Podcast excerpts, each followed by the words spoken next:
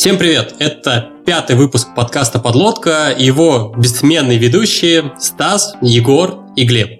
В этот раз мы решили а, не представляться по титулам, и, наверное, если что-то у нас там в карьерных планах не изменится, мы представляться не будем.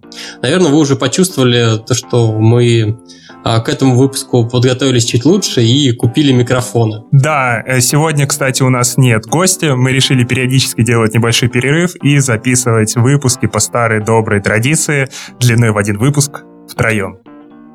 Да, на самом деле к нам просто больше уже не, после первых двух гостей никто приходить не хочет. Говорят то, что мы гостей обижаем. Но мы ведь не обижаем. Ну да. Но это не точно.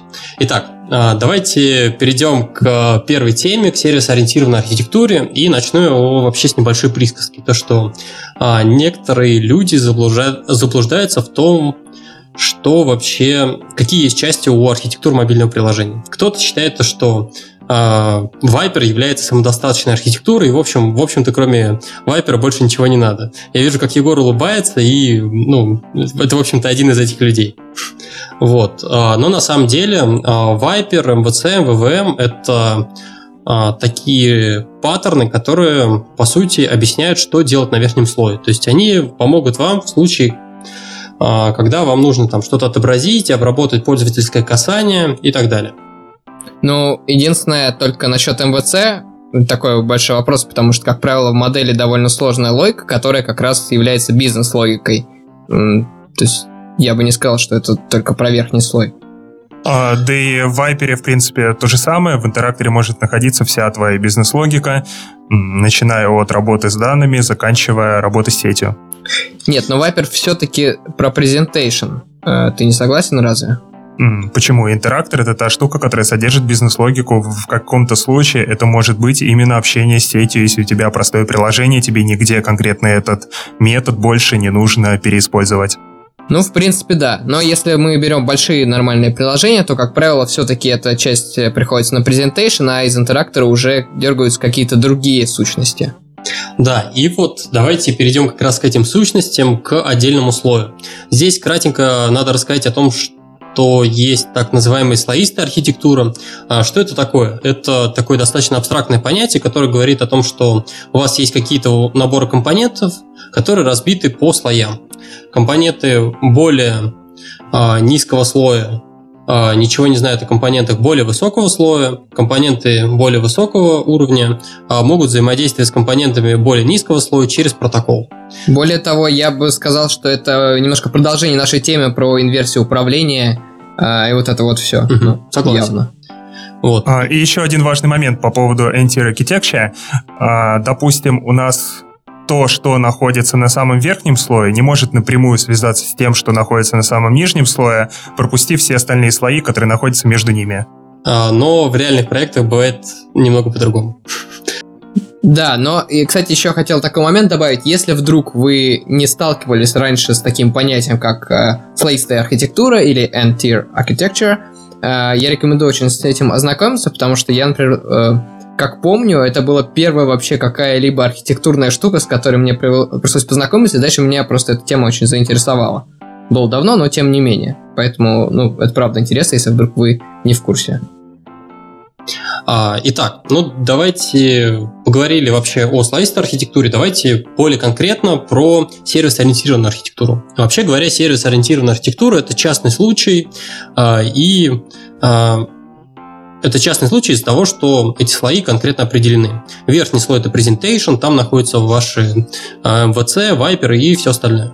Дальше следующий слой это сервисный слой, и ниже находится слой core компонентов, там находятся, в общем, а, минимальные компонентики, которые помогают, в общем, решать задачи. Это может быть там маппер, сетевой клиент, а, всевозможные сториджи и так далее. Нас наиболее будет сегодня интересовать, по крайней мере, в первой части, сервис. Подожди, а э, почему в ну, сказать, сервисный, сервис oriented architecture, да, собственно говоря, нет ни слова ни про presentation, ни про core? Не наша ли это какая-то трактовка? А, скорее всего, это из-за того, что а, ну, центральным вообще двигателем вообще всего процесса являются непосредственно сервисы. То есть э, неважно, ну то есть она описывает именно вот э, наиболее полный как раз вот центральный слой, как должны выглядеть сервисы, что они могут делать, что не могут делать, э, как они могут э, взаимодействовать там между собой и так далее. То есть э, это вообще, вообще говоря, это архитектура про средний слой. Она ничего не говорит, как вам, что вам надо делать на верхнем слое, там MVC, Viper и так далее. Выбирать что угодно, SOA отлично на это все ляжет. Поэтому это и сервисно-ориентированная архитектура. Так вот, а, давайте вообще говоря разберемся, что такое сервис. А, на самом деле, так или иначе, на каком-то этапе развития э, каждый разработчик задумывается об этом, а, о том, чтобы выделить некоторую сущность, которая будет решать такие большие глобальные вопросы. Я бы даже сказал по-другому. На каком-то уровне развития каждый разработчик задумывается о том, чтобы придумать свою архитектуру. Вот так Стас и поступил и придумал SOA. Ну, на самом деле, я надеялся, что ну, вы тоже в этом во всем участвуете. И вообще говоря, э, надо сказать еще один раз спасибо, еще один привет э, Герману Сапрыкину э, за то, что он нам в том числе рассказал и о сервис-ориентированной архитектуре. Вот. Так вот, вернусь к своему рассказу. А, в зависимости от команды их могут называть по-разному. Там менеджер, дата source, некоторые называют это даже API клиентом, но суть у них примерно один и тот же. Это компонент, который отвечает за одну конкретную сущность или ну, то есть там, например, за новости. То есть он абсолютно все может сделать там с новостями. Получить там фид, а, там получить их из кэша, получить там по ID-шнику из кэша, загрузить по ID-шнику конкретную сущность и так далее из сети. А, смотри, у меня сразу вопрос к тебе. Прям вообще все-все-все, что угодно с новостями? Ну, то есть, а, смотри, опять же, пример того же ЖЖ, над которым я работаю, или Рамблер новостей, над которыми работали мы вместе. Там же, насколько я помню, были выдачи совсем а, разного типа, и для них приходилось заводить отдельные сервисы, потому что были реально такие сложные правила по бизнес-логике. То есть вы в итоге просто не смогли написать достаточно хороший сервис, который а, сможет в итоге а, закрыть за собой подробности опишки и выдавать просто там, не знаю, конкретную страницу и так далее. Тут важно не столько что ты закрываешь конкретно API, это, это же все зависит от именно от бизнес-логики, который ты хочешь туда заложить. То есть, может быть, тебе не, не нужно просто проксирование API, может быть, тебе нужны какие-то более, ну, другие, короче говоря, абстракции. Ну вот. Это говорит Стас, который писал, собственно говоря, сервис для новостей. А, кстати, вот мы сразу набрели на довольно интересный вопрос. Что же в итоге такой сервис? Это штука, которая напрямую повторяет endpoint твоего API, или это штука, которая работает с какой-то сущностью и реализует определенный набор правил бизнес-логики именно приложения? Ну, второе. Очевидно, что это должно быть второе. А может, мне кажется, первое тоже может быть. Потому что, ну, определенно в каких-то ситуациях, может быть, когда у тебя очень стандартизированная API, э, ты можешь э, там для разных приложений практически очень там похожие сервисы юзать. Такое у роботов, насколько я помню, происходит. Они же рассказывали доклад, что вот свой сервисный слой они прямо переиспользуют между всеми приложениями. У них есть отдельный фреймворк, который там автоматом подстраивается под каждую новую api или что-то такое. Ну да, что-то было такое. Э, просто еще мы все время называем сервисами вот этот вот м, слой, причем конкретный, да, э, бизнес такой бизнес-логический. Э, но можно ли сказать, что сервис на самом деле это функция, а не м, сущность? То есть Например, core-компоненты относительно сервисов сами будут сервисами, потому что они предоставляют некоторый м, такой интерфейс бизнес-логики, какой-то конкретный, для более высокого уровня. Вот так, например. Потому что мне кажется, что то, что мы привязываем се- вот понятие сервиса вообще к какому-то, ну, чуть ли не к папочке, да, ну, то есть к иерархии папок, да, ну и, конечно, логике, разумеется, э- это может быть не совсем э- корректно. Как думаете? Ну, я думаю, то, что на самом деле здесь э, у сервиса есть э, некий такой набор правил, который на самом деле э, сильно зависит от команды, но тем не менее, это, это набор правил. То есть можно вообще описать, что сервис должен делать, что может, что не может. Вот. Поэтому тут я не уверен, что это можно трактовать только как интерфейс к слой бизнес-логики. Просто под твое определение можно много что подвести, которое будет нарушать вот эти вот правила, которые мы накладываем на сервис. Вот.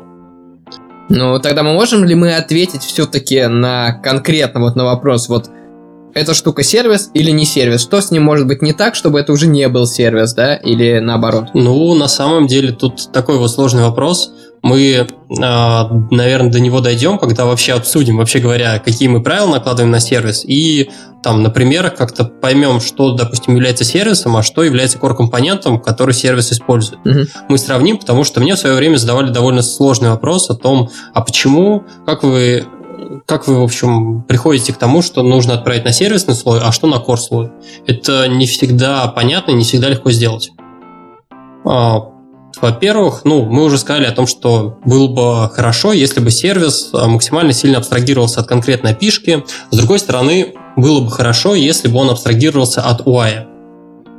То есть в момент, когда вы начинаете пилить сервис, который решает проблемы конкретного экрана, вы в беде потому что э, очень велика вероятность, то, что этот сервис больше нигде вы использовать не сможете, или вам придется его рефакторить в очередной раз и так далее. То есть э, лучше постараться абстрагироваться. Проблема, конечно же, в том, что э, вы пишете очередной сервис в момент, когда вам не хватает функционала текущих сервисов. Соответственно, вы его пишете все-таки для конкретного экрана, но нужно писать его максимально абстрактно.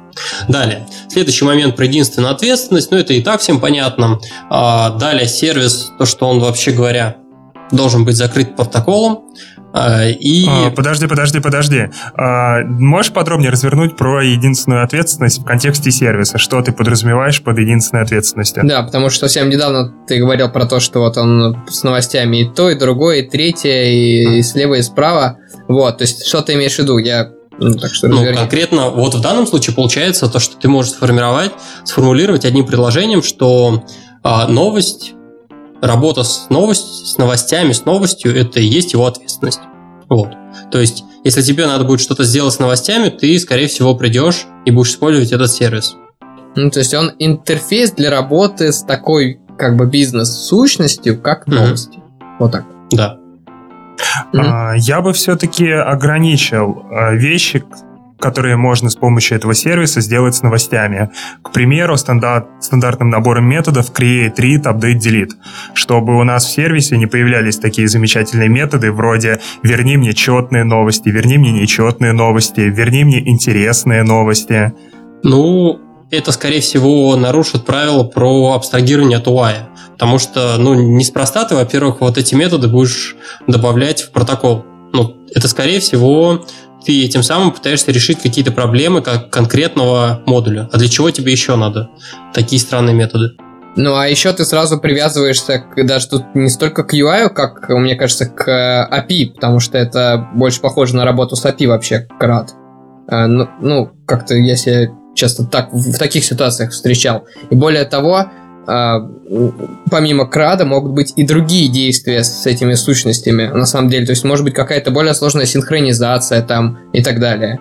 То есть, это... Например? Ну, например, а, я считаю, что сервис в том числе должен и с кэшом работать. То есть ты у сервиса можешь попросить, отдай мне из кэша или отдай мне из сети. Мне кажется, это в том числе часть его ответственности. Поэтому а, ты его прям один в один не можешь а, на пишку натянуть. Ну или, например, помимо вот этих э, create, update э, и так далее, э, у тебя есть метод synchronize, который синхронизирует, собственно говоря, данные твои локальные с сервисом, пожалуйста. Ну и там много разных можно еще случаев, когда, может быть, какие-то другие методы в интерфейсе, кроме create, э, update э, и так далее. А ты уверен, что это должны вот такие методы, вроде синхронизируя текущее состояние с сервисом, торчать наружу из сервиса? А, нелогично ли, что UI-щик просто в сервис пихает какие-то новые сущности, а сервис сохраняет все это в core какую-нибудь, а синхронизация она сама работает автоматически под капотом, не через сервис, а через какую-то другую систему? Слушай, ну это одна бизнес-логика, а есть другая бизнес-логика, когда тебе, например, нужно обновить э, данные принудительно там при выходе с экрана или при заходе на экран, может быть, еще какие-то другие, может, при пулту рефреше. Ну, то есть, помимо демона, который крутится где-то в бэкграунде, у тебя есть еще и другие точки входа на эту синхронизацию. Мне кажется, то, что лучше будет, если сервис будет в явном виде а, предоставлять э, в интерфейсе, говорить о том, что вот это я буду писать локально в базу, вот это вот оно отправится на сервак. Мне кажется, то, что здесь все-таки лучше будет, если он будет явно об этом говорить и признаваться. На самом деле не то, что лучше, это, наверное, я бы даже тут употребил слово правильнее, потому что если он это будет делать под капотом абсолютно, э, то это будет просто неявно. То есть, э, почему он синхронизируется или не синхронизируется, с чего ему вдруг это делать. А тут есть демон, который ему по этому протоколу, да, может дергать его синхронизировать, помимо того, что его также может делать это из UI. -чика. Ладно, ладно, вы меня убедили. Я к тому же вспомнил историю замечательных неявных сервисов, с которыми я работал в одном приложении, которое я не буду называть. В общем, у сервиса был метод получить данные. Метод асинхронный с completion блоком. А ты такой ни о чем не думаешь, где-то в интеракторе просишь сервис, отдай мне последние новости. А в completion блоке тебе сразу же возвращаются новости, все отлично, все хорошо, ты там начинаешь что-то с ними делать, проходит 3 секунды, и вдруг этот completion блок вызывается еще раз, и тебе прилетает другой комплект новостей. А, таким образом, там была как раз зашита работа с кэшированными данными и полученными с сервера. То есть у тебя completion блок всегда мог выстрелить выстрелить как минимум один раз, должен был выстрелить, а мог два, то есть первый раз с закэшированными данными, а второй раз данными с сервера, и это очень забавно было тестить.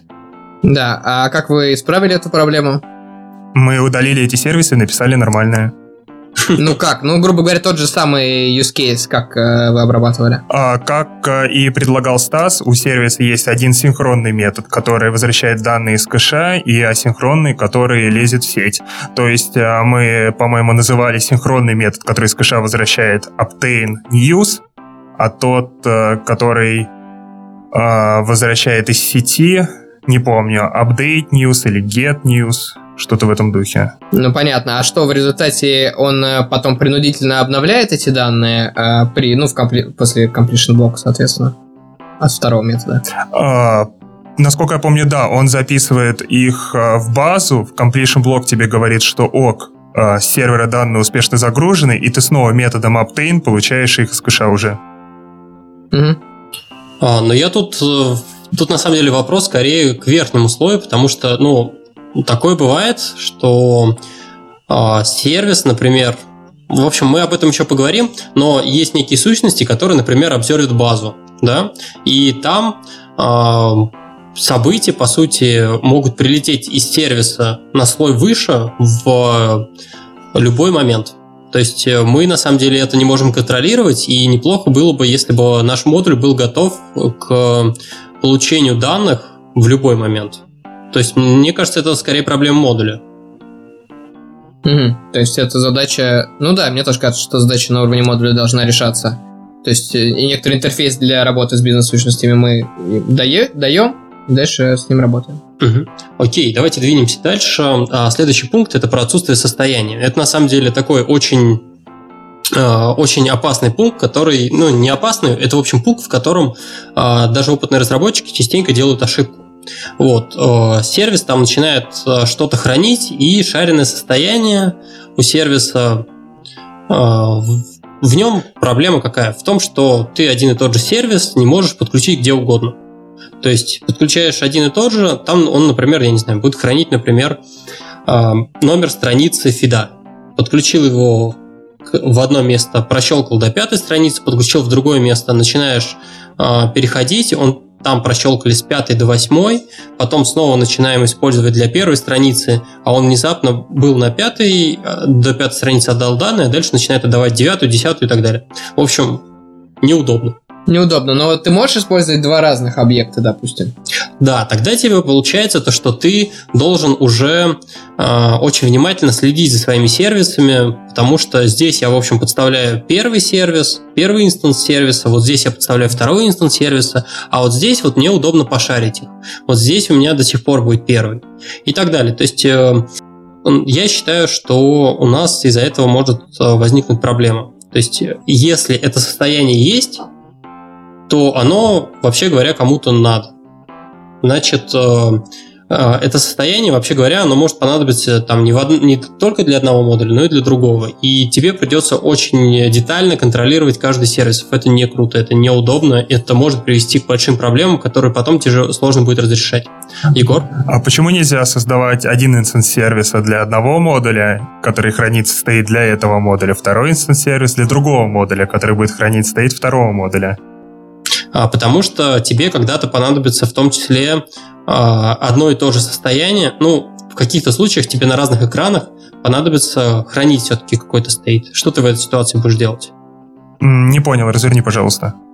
Ну, то есть, э, не знаю, тебе нужно будет передать...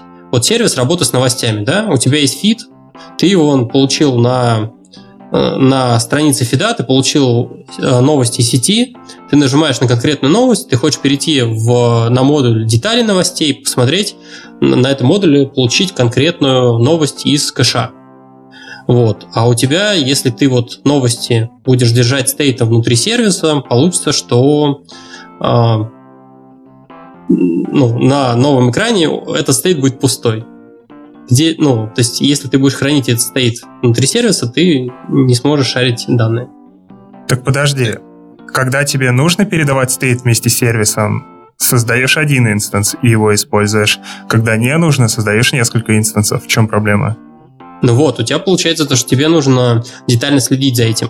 То есть ты когда-то складываешь этот state внутрь сервиса, а когда-то не надо.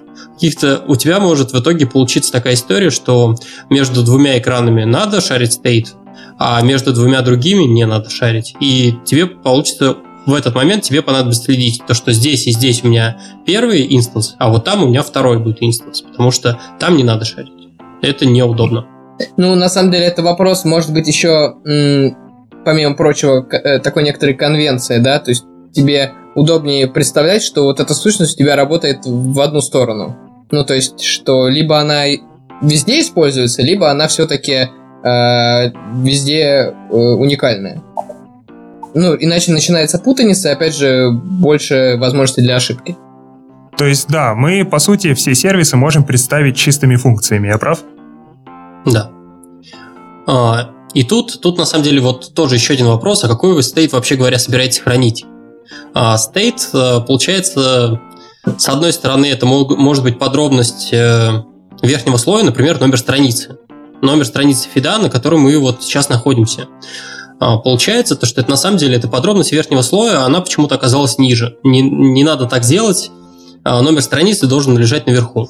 Если это какие-то данные, которые вообще в целом данные приложения, то их надо хранить в каком-то хранилище, стороже и так далее. То есть отправляйте его ниже сервиса в storage, и все сервисы, неважно сколько у вас там их инстансов будет, смогут его э, использовать. Вот. Ну да, ну то есть можно вот так, знаешь, как сформулировать. Uh, когда у тебя есть, допустим, сервис с каким-то стейтом, вот как с новостями и там uh, пагинацией, грубо говоря, да, uh, ты эти данные для того, чтобы там следующую страницу или, э, ну, следующую страницу открыть, или чтобы не открыть, а загрузить, или чтобы знать, на какой ты сейчас там странице находишься, ты их передаешь на уровень выше, для того, чтобы ты мог это использовать где-то в другом месте, возможно, даже в другом сервисе. Ну, то есть какие, для каких-то других действий. А так тебе придется э, обращаться непосредственно к сервису за этими данными. В том числе. Угу. Окей. Вроде эту часть проговорили, я вроде всех убедил. Состояние это плохо.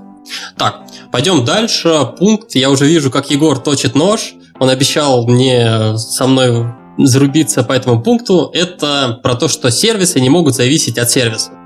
А, тут надо привести небольшую предысторию, то что вообще говоря, сервис-ориентированная архитектура, она пришла к нам из бэкенд разработки. И бэкендеры, они не стесняются, и они, в общем, позволяют зависеть одним сервисом от других. А, я ради интереса вообще пообщался с бэкенд разработчиком и попытался сформировать мнение, о том, как они видят сервис-ориентированную архитектуру. На самом деле это очень похоже. Они тоже считают, что неплохо было бы, если бы это была такая вот иерархия. Вот. А, ну или как минимум граф без циклов.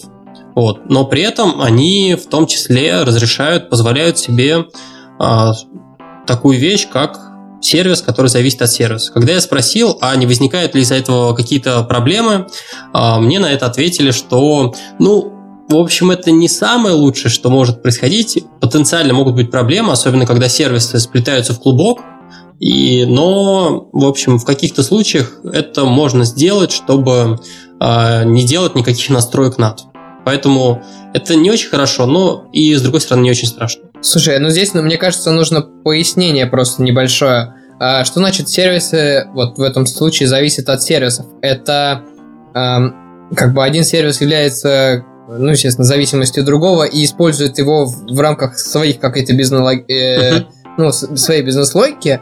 То есть я имею в виду, что он как их как следующий уровень использует так, и, то есть, а, грубо говоря, пример. сервис разбитый на несколько. Да, приведи, пожалуйста.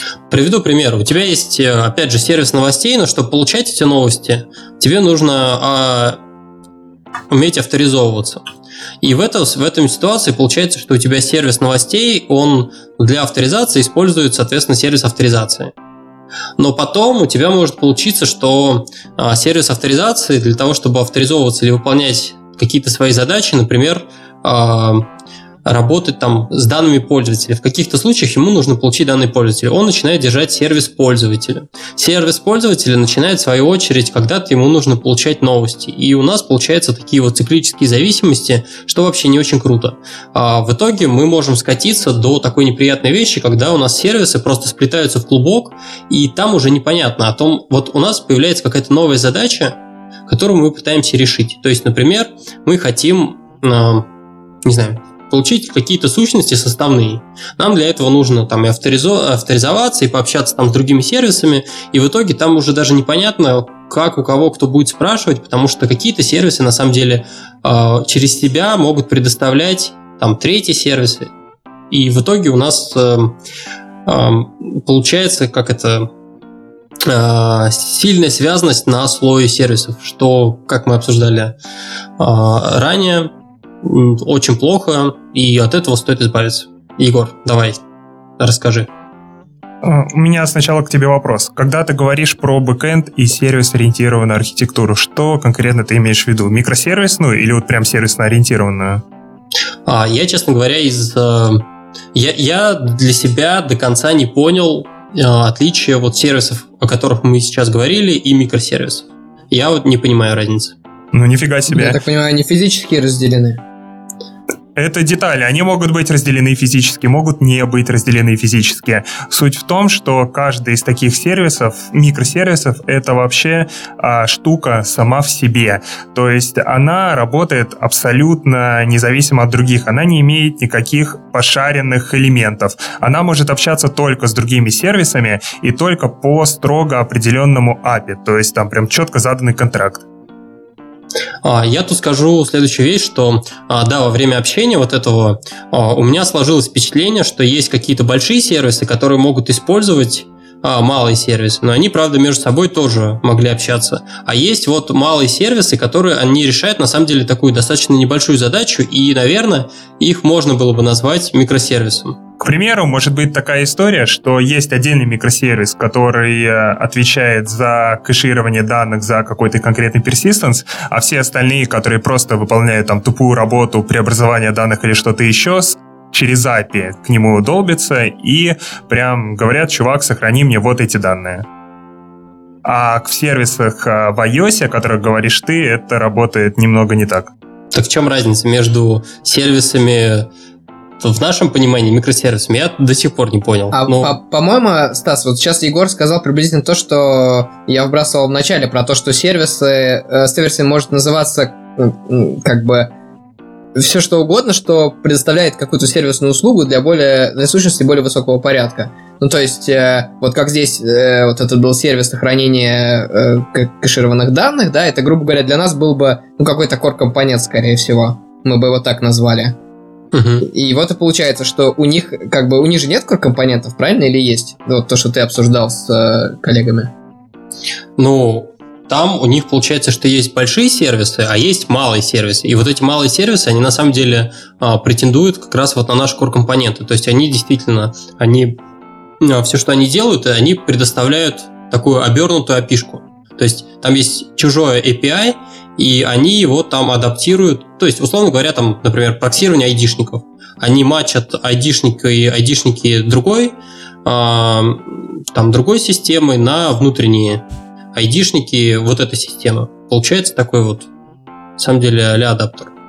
Ну, я не знаю, адаптер. Ну, это реально похоже на наш core компонент, который мы всегда видим. Но, э, э, там, не знаю, network клиент оборачивает, там, неважно, что он оборачивает URL сессию, там, URL connection, э, не знаю, Alma Fire, может быть, или еще что-то. А, там, database storage, что-то такое, который, опять же, э, key value storage на, на, там основанный на каких-то сущностях. Ну, то есть, э, под капотом data или SQL или еще что-то.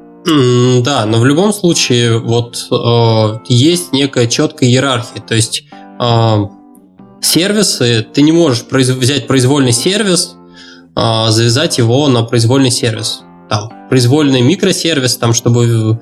В общем, ты не можешь клубком их завязывать, как тебе только в голову придет. С этим ты, Егор, согласен? Мы сейчас говорим про бэкэнд или про iOS? Ну, про что угодно. Где-нибудь можно завязать клубком? Что ты подразумеваешь под э, клубком? В какой момент связь сервиса с сервисом становится клубком?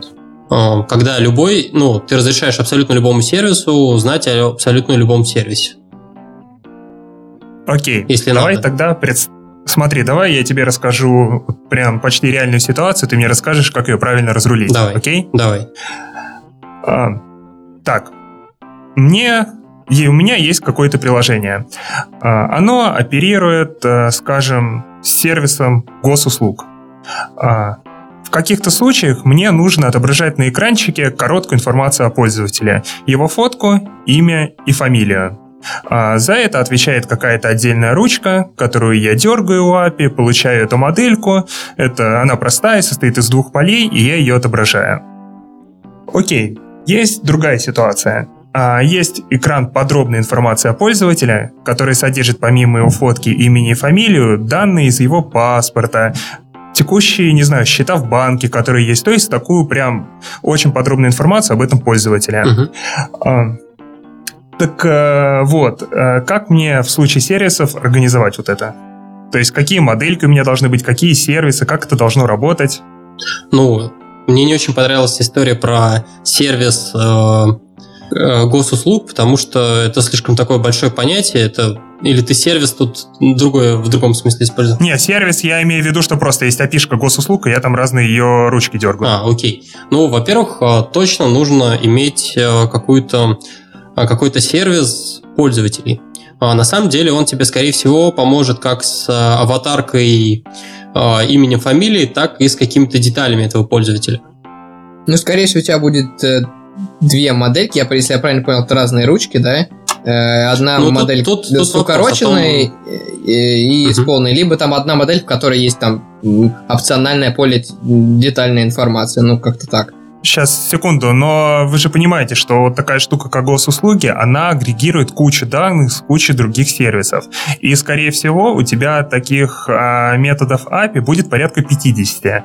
Каждый из них умеет там отдавать информацию там, с разных других подкапотных сервисов. И вы все это предлагаете зашивать за одной сущностью. В каких-то случаях тебе нужны одни данные, в каких-то случаях тебе нужны другие данные. То есть иногда тебе нужна чистая моделька пользователя, иногда чистая моделька пользователя с информацией о его паспорте паспорте, потом с информацией о банковских счетах, потом с медполисом. То есть ты хочешь сказать, что вот эта моделька у тебя будет заполняться а, с разных ручек API и как следствие, по идее, с разных сервисов?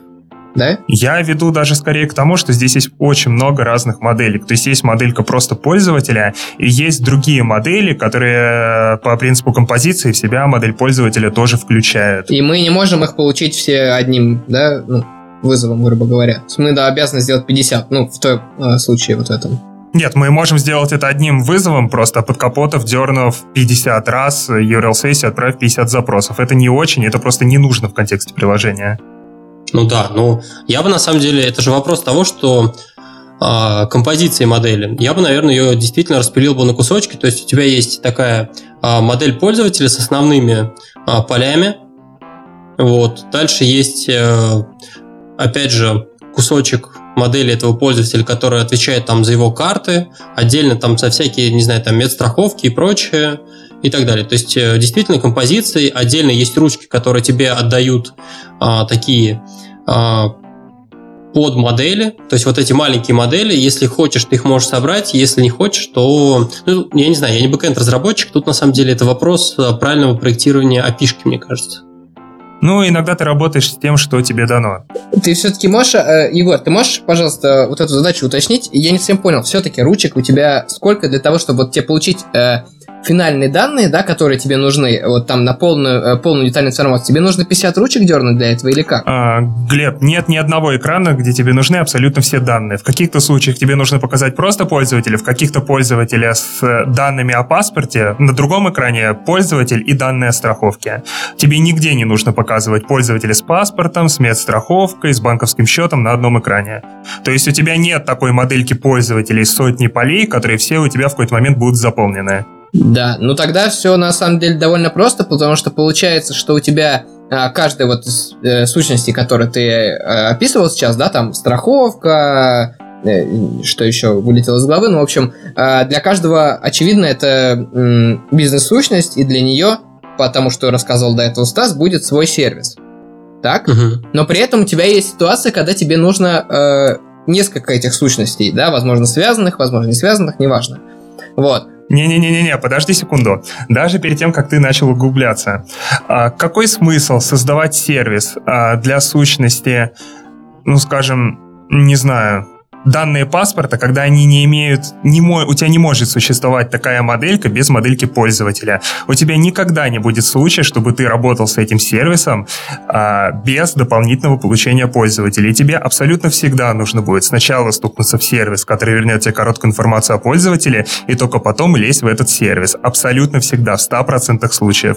Какой смысл это выделять в отдельный сервис, а, везде дублировать абсолютно одну и ту же логику их связи, когда можно было бы сразу по принципу композиции, включить сервис пользователя в сервис а, с паспортными данными, и он бы тебе уже давал полноценную заполненную модельку сразу. Ну, в этой, в этой ситуации, может быть, и действительно, а, я, я бы не сказал то, что нужно... Что? Подожди, подожди, ты так просто сдался? Нет, а, я тебе про другое говорю, то, что на самом деле а, все то, что ты придумал, это вопрос маппинга. То есть, на самом деле, ты, у тебя мог бы... У тебя может быть сервис пользователя, который... А, ты ему присылаешь данные. Э, JSON, то есть у тебя есть основная часть э, с имя и фамилия, и ты, допустим, в параметрах в том числе указал, какие, э, какие кусочки нужно добавить. Там, допустим, про карты надо добавить или про страховку. Ты в параметрах указываешь. Тебе, соответственно, присылают такое под дерево большого дерева в модели пользователя. Не-не-не, подожди, подожди. Стас, мы не можем влиять на этот бэкэнд. Еще раз, ты не можешь э, попросить сделать параметризованный метод, который тебе будет выдавать развернутую модельку пользователя. Это разные сервисы. А, тебе ну, вот так с ними надо работать. Окей, окей. В этой ситуации, ну, а, как раз вот из разговора с бэкэндчиком а, я ему задал вопрос о том, а почему, что, что с этим делать. И здесь, на самом деле, я даже знал ответ, а, как бы любую такую задачу можно решить дополнительным слоем абстракции который мы на самом деле в том числе и так решали. Я думаю, ты знаешь, о чем я сейчас скажу. Это некий фасад над сервисами, который внутри будет э, брать и вместе собирать э, кусок одной модели, кусок другой модели и представлять его в виде составной комп- такой модели, э, композиции моделек. Мне не очень нравится эта идея. Ну, ты не можешь влиять.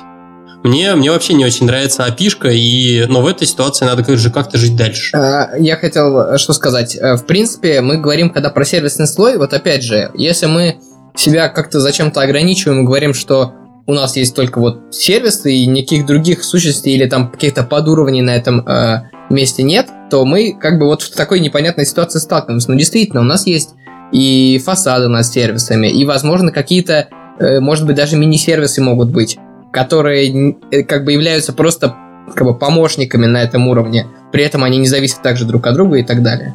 А, Стас, я понял отвратительный изъян да. в твоей логике. А, ты... Так, давай я повторю, что ты предложил. Делаем сервис пользователя, делаем сервис паспортные данные пользователя, и в том случае, когда нам нужно получить просто короткую модель пользователя, мы будем дергать напрямую этот сервис. Я прав? Напрямую этот сервис? У нас два сервиса. Но напрямую там юзер-сервис, который дает короткую модельку. Почему? Мы, мы будем стучаться, мы закроем это фасадом. А тебе, фас... еще раз, тебе нужно просто самая простая моделька без дополнительной атрибуции какой-то. Ты всегда будешь долбиться в фасад. Да-да-да. Ты, на самом деле, я бы в этой ситуации долбился по фасад и указывал, какие куски модели мне нужны. И он бы сам уже разбирался, каким сервисом ему надо обратиться, и собрал бы мне модель соответствующим набором э, э, под модели. А какой смысл использовать дополнительный уровень абстракции, который тебе вернет абсолютно ту же самую модель, что и сервис, когда тебе именно она напрямую Потому нужна? что в каких-то случаях мне понадобится э, получать основную модель и там, допустим, какие-то подробности, те же банковские карты. Серьезно, ребят, вы вот сейчас э, вещи, которые вы противопоставляете друг другу, это вообще абсолютно одно и то же. Егор говорит, э, сервис который использует мини-сервисы, Стас говорит сервис фасад, который использует сервисы. Ну, ребят, ну это вообще принципиально одно и то же. Вот, я к этому и клоню на самом деле, что просто не нужно придумывать мини-сервисы, не нужно придумывать фасады, нужно просто смириться с тем, что сервисы могут использовать другие сервисы и жить с этим. Главное, чтобы у каждого сервиса был четко описанный контракт, по которому он работает, и зависимости, с которыми он работает. Все. Окей, но, то, но, здесь, но здесь автоматически возникает такой вопрос о том, что, э, ну, во-первых, ты запретишь циклы или нет? Что ты имеешь в виду по циклами? Ну, то есть у тебя вот сервис А э, держит сервис Б, использует сервис Б, сервис Б держит, э, использует сервис С, сервис С использует сервис А. Ты так, такой разрешишь или нет? Ну, разрешу. А вот мне кажется, что вот здесь, во-первых, нарушаются принципы вообще слоистой архитектуры и СО в частности. А, и ты, когда порождаешь такие циклы, ты как раз и порождаешь вот эту вот э, сложности дальнейшей поддержки, то есть сильную связанность. Возможно, ты действительно э, каждый слой можешь, э, ну невозможно, ты каждый слой можешь все-таки тоже декомпозировать, но при этом он должен оставаться слоем, то есть он э, э, не, до, не должен внутри себя э, создавать какую-то кашу, какую-то вакханалию. А, я не уверен, то, что слоистая архитектура говорит что-то про компоненты внутри слоя. Нет, она не говорит. Я, ну да, я некорректно выразился. Но это, э, понимаешь, все равно. То есть, если ты э, принципиально у тебя логика такая, что э, абстракции, получается, тут похоже, что абстракция какого-то верхнего уровня э, э, не зависит от абстракции нижнего уровня, тут очень похоже, да, на инверсию управления, то и внутри тоже тебе логично следовать тому же самому принципу, потому что, ну, иначе это очень странно. То есть ты такой, у тебя все слои э, только зависят, э, ну, слушай, от более низких, а внутри у тебя там все вообще друг от друга зависят, э, друг на друге скачут и так далее. Но это выглядит странно. И проблема с циклами Проблема с циклами мне кажется надуманной, потому что то же самое может произойти абсолютно на любом уровне, что на презентейшене, что на core слоя.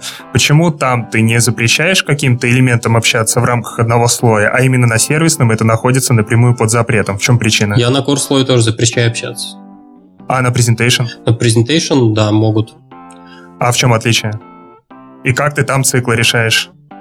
Напрямую можно общаться, но на самом деле у тебя на верхнем слое все равно у тебя есть допустим, основной экран, модуль основного экрана, и есть, допустим, какие-то модули, которые отвечают за, там, допустим, панельки, какие-то еще что-то. У тебя на самом деле тоже циклической зависимости там не происходит. У тебя не получается, что одна панелька управляет своей маленькой панелечкой, а самая маленькая панелечка э, знает о самой большой сверху. Все равно иерархия есть. Но не всегда. Ты рассказываешь о каком-то конкретном случае. А представь iPad у тебя слева полноценная половина, слева полноценный экран, справа полноценный экран, они умеют там данные друг другу перекидывать. Ну, я бы на самом деле в этой ситуации, опять же, построил бы э, некий, использовал некий контроллер, который находится над ними, и он бы у меня умел бы между их завязывать между собой. Ну, не знаю, у меня ну, кстати, да. Маленький любитель слоев. Да-да-да.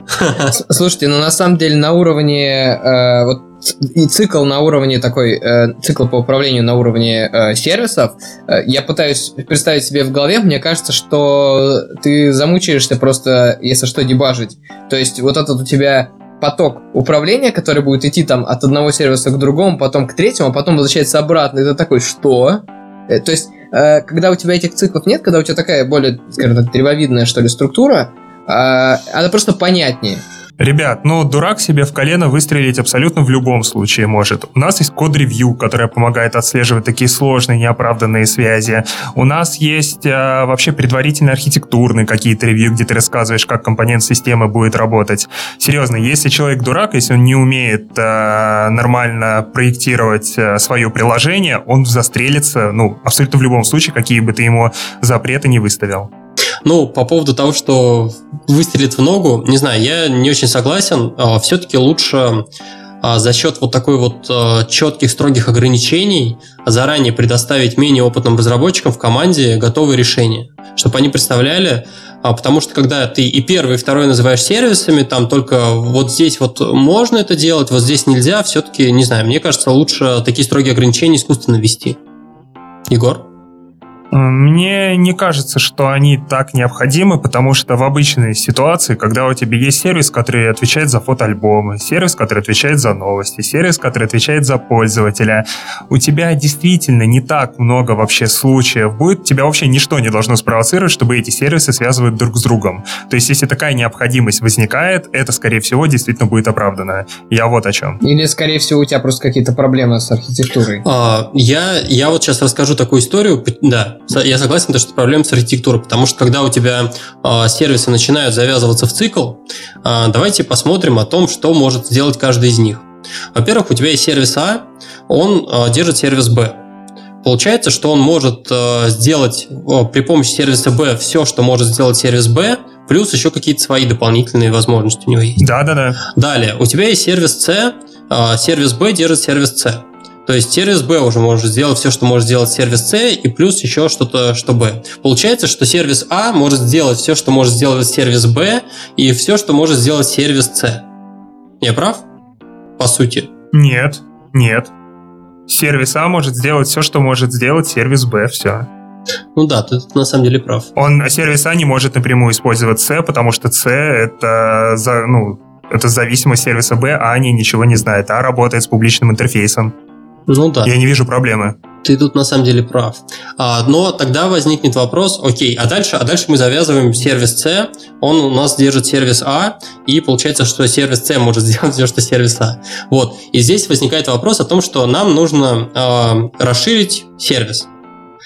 Нам нужно решать новую задачу, и здесь, в общем, возникает сразу же вопрос, а какой из сервисов расширять для того, чтобы ее решить? Ну, то есть, мне кажется, слишком много будет таких вот... Э... В смысле, скорее всего, ты будешь расширять тот сервис, который отвечает за ту логику, которую тебе надо добавить. Ну, я не вижу такой проблемы. Когда ты рассказываешь это в виде А, Б и С, э, тут действительно сложно сказать, какой сервис, потому что ни один из них не связан ни с какой э, бизнес-логикой. Я не могу тебе сказать таких абстрактных названиях, какой расширять. Если у тебя А это user сервис, Б это picture сервис, С это news сервис, то если у тебя будет новый тип новостей, ты расширишь news сервис. Если новый тип пользователя, расширишь А user сервис. А что если э, по-другому, по-другому на этот вопрос а, Сейчас, секунду. А если у тебя вот такие сервисы с абсолютно неявными ответственностями, опять же, это та вещь, которая будет видна еще на этапе проектирования. Даже если не там, это то, что увидим на код-ревью. Угу. Но это проблема уже конкретного сервиса у тебя будет.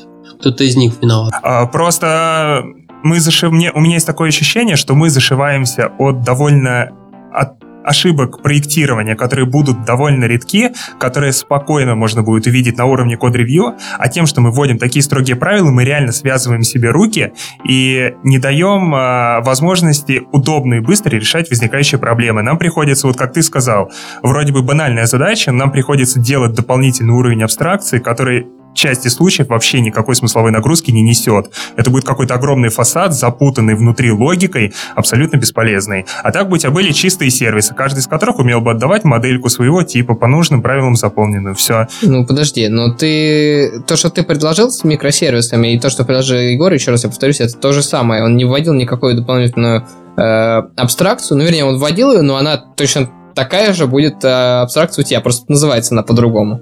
Не-не-не-не-не, ты не прав, Глеб. А, в случае, а, который я говорю, конечный пользователь, которым является, допустим, контроллер, сам решает, с каким из отдельных сервисов ему взаимодействовать. В случае, который приводил Стас, контроллер может работать только с фасадом. Он не может напрямую дергать эти сервисы. Я специально это отдельно проговорил. Ну, у нас на самом деле нет, он может. Почему нет? В смысле, Стас так сказал? Это абсолютно тот же самый. Ну, ну Стас ошибся. Если бы он сказал по-другому, я ему контрпример бы привел. Я, я тут э, что скажу, то что на самом деле, ну, а, вообще то, что ты завел фасад, это, скорее всего, означает то, что на протяжении всего приложения тебе нужно решать похожие задачи. Много где. Фасады просто так не городят. Потому что если тебе нужно решить э, какую-то конкретную задачу именно для конкретного модуля, напиши это в интеракторе, и все, и не выдумывай. Вот. Ты в том же самом интеракторе можешь, как тебе надо, завязать сервисы. А если ты фасад сделал, это ты пытаешься решить вопрос его приложения. А, ну, нет. Ты завел фасад по другой причине сейчас.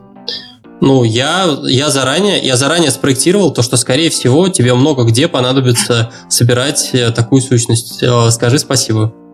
А я тебе говорю, что это не так, допустим, по приложению, которое мы делаем. Ну окей, тогда я не знаю, зачем вы фасад делаете. В, в большей части случаев тебе придется получать голую модельку пользователя. И лишь на некоторых специфичных экранах она нужна с дополнительной атрибуцией. Где у нас это ограничение, что мы обязаны использовать только адаптеры, мы не можем использовать сервисы? Стас, ты разве это еще раз ты это утверждаешь? Ну, на самом деле такого нету. Я заранее здесь подумал то, что понадобится. А, все, все, все, дай, дай я тогда доспорю. Тогда у меня просто есть такой завершающий потрясающий выстрел в голову Стаса. Ты не сделал ни одного выстрела даже в сторону. Не, но он пальцем показал, типа он стреляет.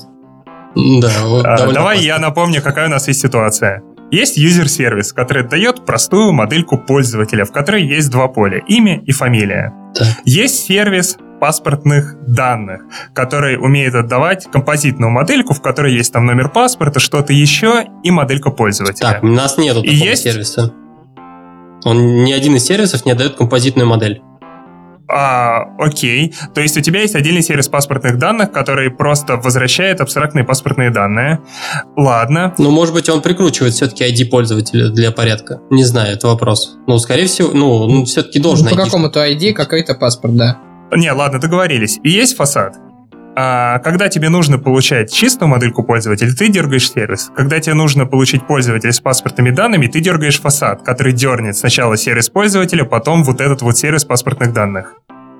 Ты знаешь, что абсолютно в 100% случаев тебе не придется использовать сервис паспортных данных в отрыве от сервиса пользователя. Какой смысл это делать тогда вот такой абсолютно отдельной независимой сущности, если она не имеет абсолютно никакой ценности от своей независимости, если она никому нафиг не нужна в отрыве от юзер-сервиса. А придется У тебя ли... на логическом уровне между ними тесная взаимосвязь. Какой смысл об этом врать, городить абстракцию уровнем сверху, когда эта зависимость у тебя зашита, по сути, на уровне снизу? Ты объясни, а ты сервис обычного пользователя будешь использовать отдельно или нет?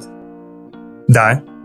Ну так окей, так ты не, поэтому ты и не стоит его а, объединять. А, я тут скажу такую вещь, то что а, Егор, наверное, забыл о том, что в изначальной, вообще в изначальном условии задач у нас а, у конкретного пользователя есть там а, какие-то подробности, там страховка, отдельно есть банковские карты и так далее. То есть на самом деле когда-то тебе нужно саму сущность пользователя использовать с одной подмоделью, когда-то с другой подмоделью, и тебе в любом случае надо будет это все оборачивать. Так у тебя получается, что сервис будет...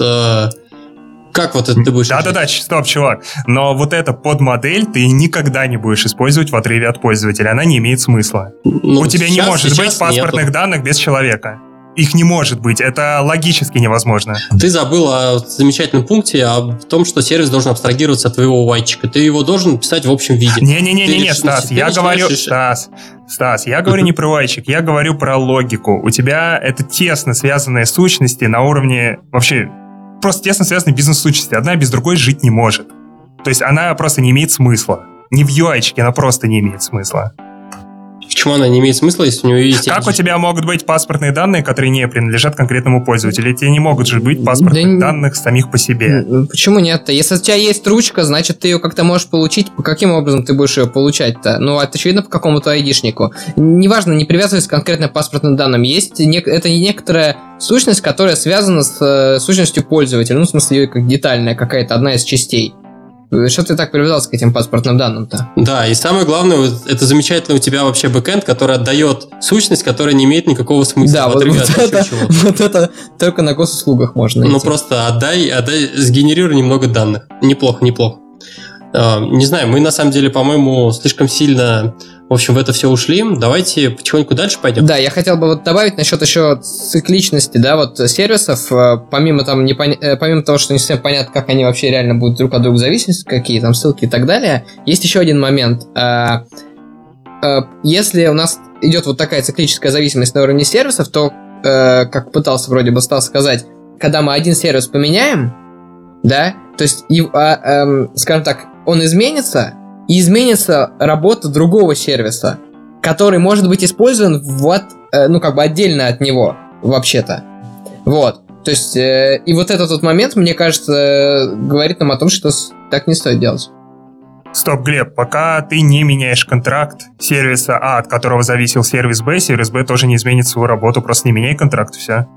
А если надо поменять? нет, Точно так нет, же нет, ты можешь сказать нет. абсолютно про любую нет, другую нет, зависимость. Нет, ты, наверное, я неправильно а, сформулировал. Смотри, вот если у тебя вот это вот, там, здесь вот три сервиса, они там по кругу зависят друг от друга, а, и вот ты а, действительно меняешь э, контракт. Стоп, откуда вообще эта порочная идея сервисов, которые зависят друг от друга по кругу? Вы действительно уверены, что это случай, который будет постоянно случаться? Серьезно? Да нет. Приведите хоть один Ты пример ничем из его не практики. запрещаешь, поэтому просто в момент, когда ты отвернешься, кто-нибудь возьмет и сделает. Да нет, подожди, Будет. здесь нужно Так просто понять, ничем не нужно просто понять, почему э, так не должно быть. В смысле, не потому что мы это запрещаем, почему такого не, пол- не должно получиться, да, из-за правильного проектирования и так далее. Вот я и тебе э, это и пытаюсь сейчас сформулировать. Смотри, если есть вот такая вот порочная зависимость, которая, да, действительно на практике, я вообще не знаю, зачем может понадобиться, а- она имеется, э, ты меняешь контракт у одного сервиса, который, э, ну, там, где-то используется отдельно, а тут еще начинается вот эта вот цепочка, э, что другой сервис от него зависит. Слушай, Вот. мне кажется, мы пытаемся тебе, решить э, абсолютно надуманную проблему, которая очень редко когда-то может случиться, а, но чтобы ее решить, мы пытаемся просто связать себе руки и не дать удобный инструмент проектирования.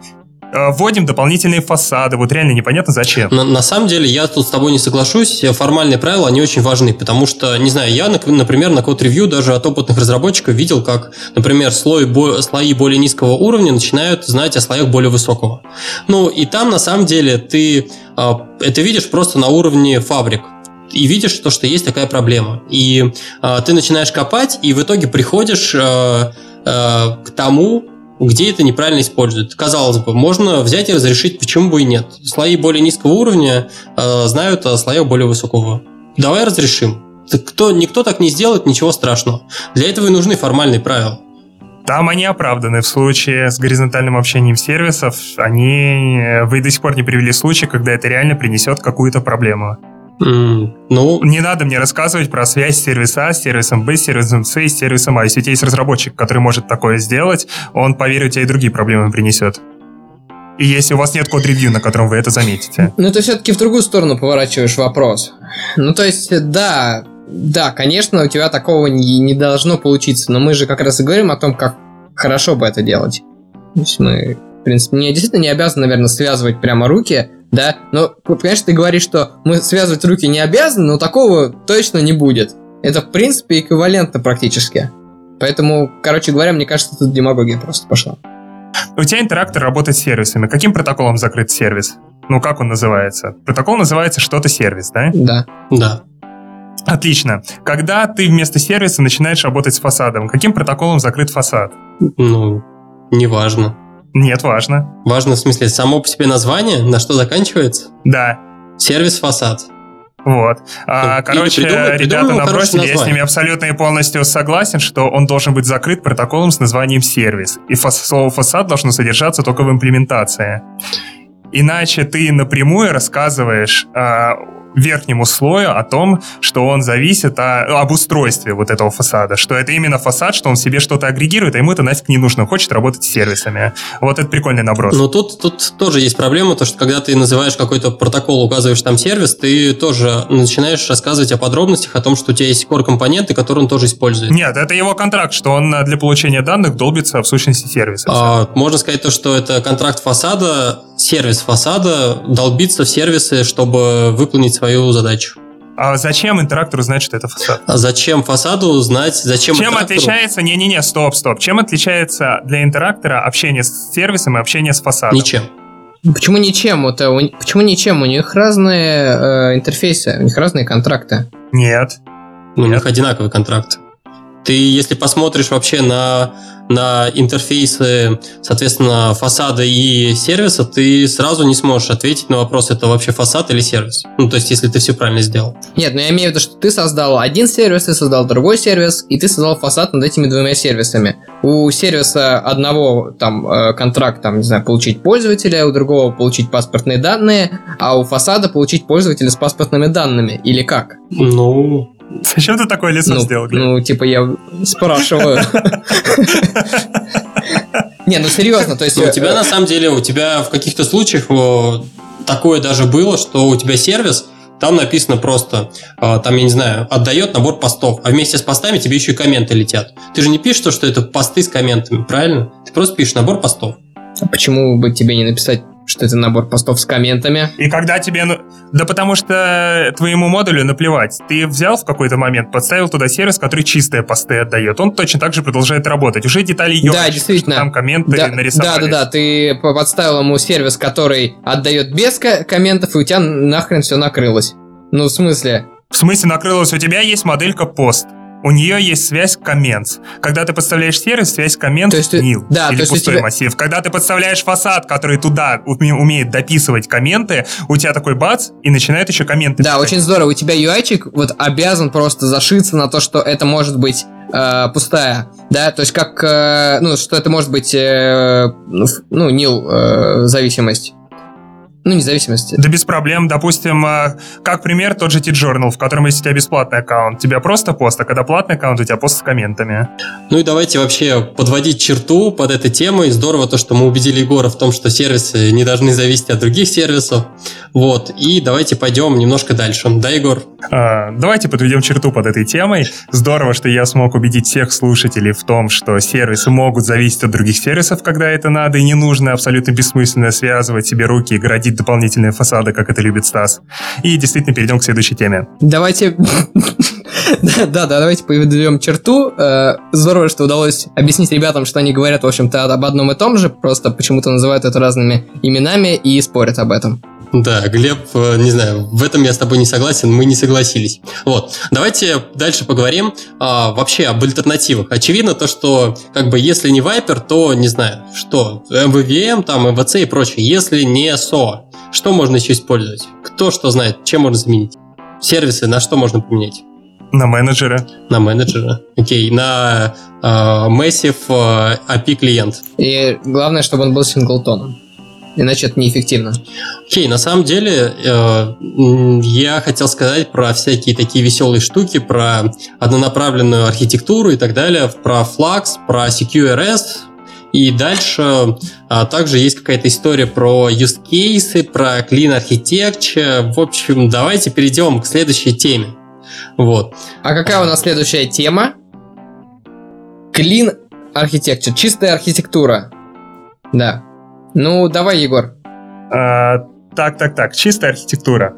А, вообще, я на самом деле последний раз что-то там читал или смотрел и вспоминал о ней года два, наверное, уже назад. А, вообще, ну, кто рассказал про чистую архитектуру? Скорее всего, один из Мартинов. Либо Фаулер, либо Боб Мартин. На этот случай это дядюшка... Ну, в этот раз это оказался дядюшка Боб. Вот я сейчас открыл статью. Роберт Мартин Фаулер. А, да, отлично. А, в общем, что это такое? Дядюшка Боб рассказал, как примерно должна выглядеть архитектура веб-приложений, э, чтобы она была расширяемой, поддерживаемой. Я не знаю, поставьте сюда еще любые прилагательные, которые Умной. вам нравятся. Красивый. Я вот прямо сейчас смотрю Дорогой. самообучаемый, прелестный. Стас, давай, ты отстаешь. Стас, тебе на букву Ну, Н. я не буду участвовать в этом детском саде, не дождется. Ладно. В общем, смотрю на эту картинку. а, здесь нарисованы раз, два, три, четыре концентрических круга. А, внутри самый внутренний круг это entities, это бизнес-сущности, а, это не тупые модельки, это прям сущности, которые могут обладать какой-то дополнительной логикой, а, которые даже, насколько я помню, при- могут быть привязаны к тому, какая там база используется под капотом, в которой они хранятся. Так, дальше идет уровень use cases. Стас, ты, по-моему, очень хорошо набрасывал, что такое use case, поэтому можешь подключиться.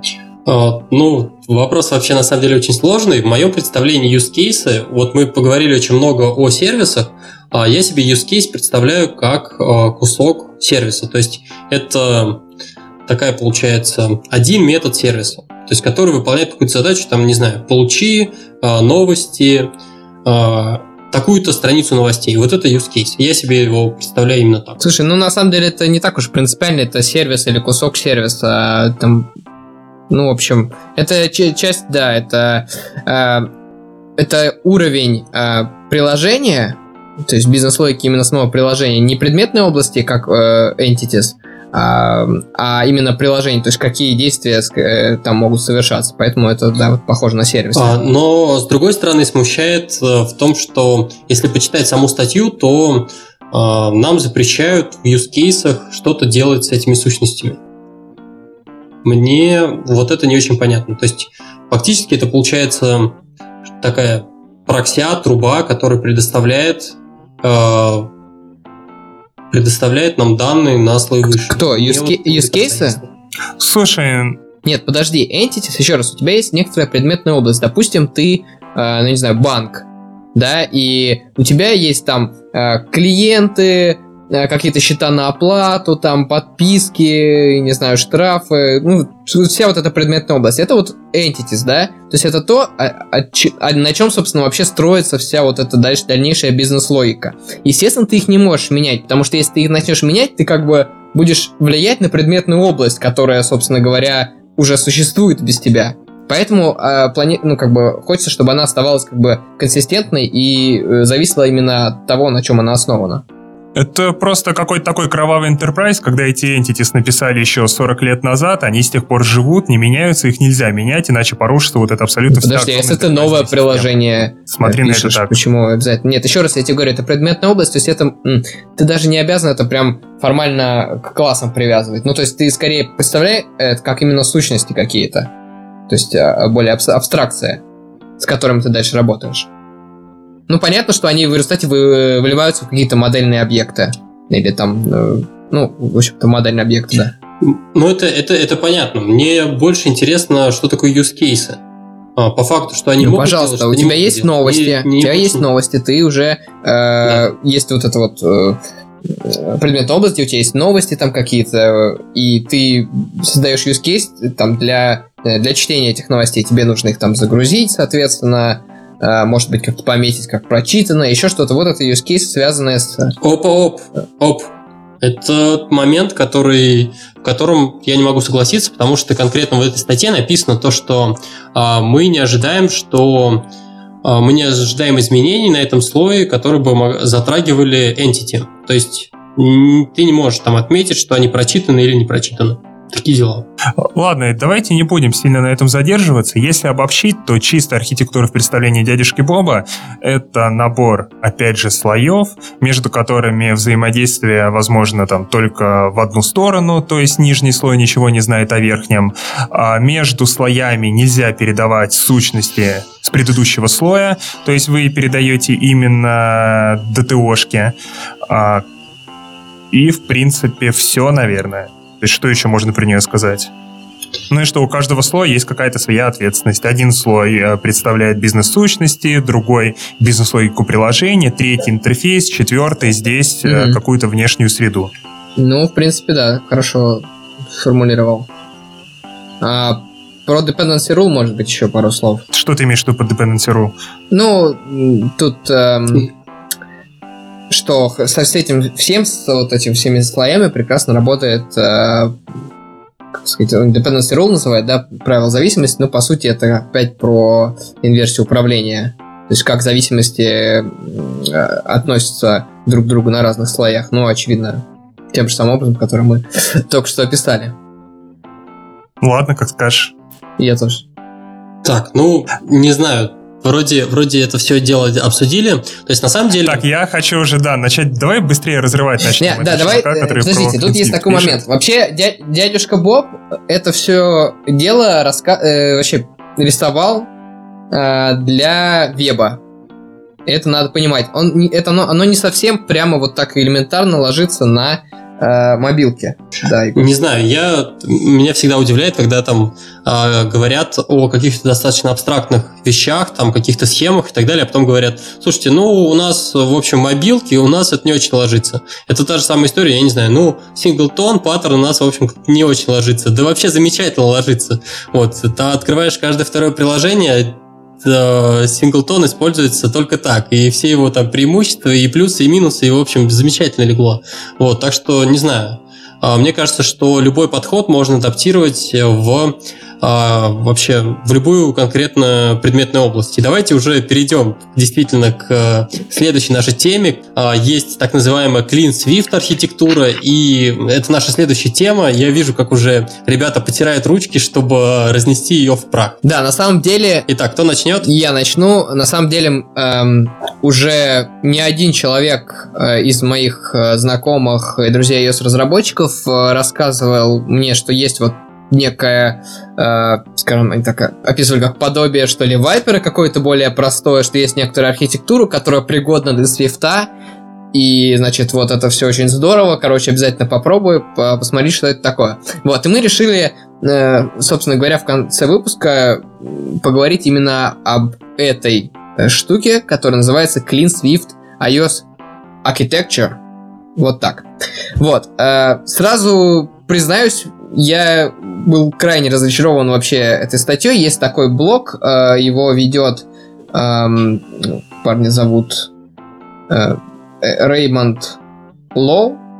Вот. Э, он написал, у него есть некоторый блог, сайт cleanswift.com, и он там описывает вот свое видение некоторой архитектуры на свифте, где он применяет, значит, принципы чистой архитектуры дядюшки Боба к iOS э, приложением на Swift. Вот так вот. А, Егор, давай. Так, Глеб, во-первых, ты фактически не прав. Это не блог, в котором он рассказывает про архитектуру. Это лендинг, в котором он продает шаблоны для Xcode и параллельно между строчек что-то там рассказывает про связь каких-то там компонентов. Нет, абсолютно буквально. Через каждые два абзаца текста идет такая массивная формочка с лендинга, где крупными буквами написано «Прямо сейчас введите свой email, и я вам отправлю пак со самыми свежими, лучшими шаблонами для вашего Xcode. Я чувствую, там, я не знаю, майнер биткодов какой-то зашит в этих Кого, шаблонах. Кого биткодов? Биткоинов. Про майнер биткодов мы еще поговорим Нет, в следующем выпуске. А, слушай, ну да, я на самом деле, наверное, погорячился назвать это блогом, потому что действительно постоянно вот эта штука, но единственное, я не уверен, что он их продает, мне кажется, он их просто так высылает. Ну, в общем, это не так принципиально. А, в общем... Слушай, когда мне в глаза тычет таким лендингом, мне что-то продает. Ну, да, наверное, что-то продает. Может быть, э, себя как профессионал он продает, может быть, еще что-то. Ну, не принципиально. Давай все-таки э, к сути. А, что лично... Очень удивительно, что Егор, э, что Егор жалуется на слишком большое количество рекламы. Ну да, странненько. Да, есть немножко. Ну, подождите. Короче говоря, а, что меня лично больше всего напрягло? А, я ожидал... А, прочитать про какую-то интересную действительно архитектуру, какие-то архитектурные новшества, что-то вот, что-то вообще связанное с архитектурой, кроме там одной схемы, там вообще практически ничего нету. Это просто советы, как вот он скажем так, блог, как он пишет какие-то вещи, как он на свифте это делает, что и, в общем-то, все, по сути. Плюс это сделано э, настолько популистски, то есть э, э, все его тезисы, которые он толкает для того, чтобы значит, втянуть в свою вот эту секту клин свифта, это просто такой очевидный популизм. Ну, там и серия «Ваш заказчик недоволен вашей работой», «Вы не можете быстро пофиксить баг», Ну и вот это вот... От вас ушла девушка. Да, от вас ушла девушка. А после этого он предлагает шаблон, да? Ну, в общем, меня лично это очень сильно выбесило. Я реально ожидал чего-то интересного, а по большому счету там есть единственная схемка с эм, вот этим VIP циклом, где есть view контроллер, интерактор, репрезентор, которые по кругу друг другу э, передают там, значит, э, управление. И все. Я думаю, мы эту схемку отсудим, потому что это единственный архитектурный момент, который здесь есть. Но э, давайте чуть-чуть по статье хотя бы пройдемся, чтобы посмотреть, что там вообще происходит. Егор. Сейчас, перед тем, как идти по статье, нужно вообще еще... Я хочу просто прочитать три предпосылки, почему Clean Swift. Так, а, первая предпосылка. Вы убеждены, что MVC это не то, как надо. А, Вторая. Вы попробовали MVVM с Reactive Coca, но вам приш- пришлось выучить что-то новое. И еще одна зависимость. Оу. Э, Твой А, вайпер не такой, как у остальных. Да, нет, стоп, третья предпосылка. Или Viper. Но настроить все зависимости в Wireframe это так сложно, и вы не можете использовать Сегью.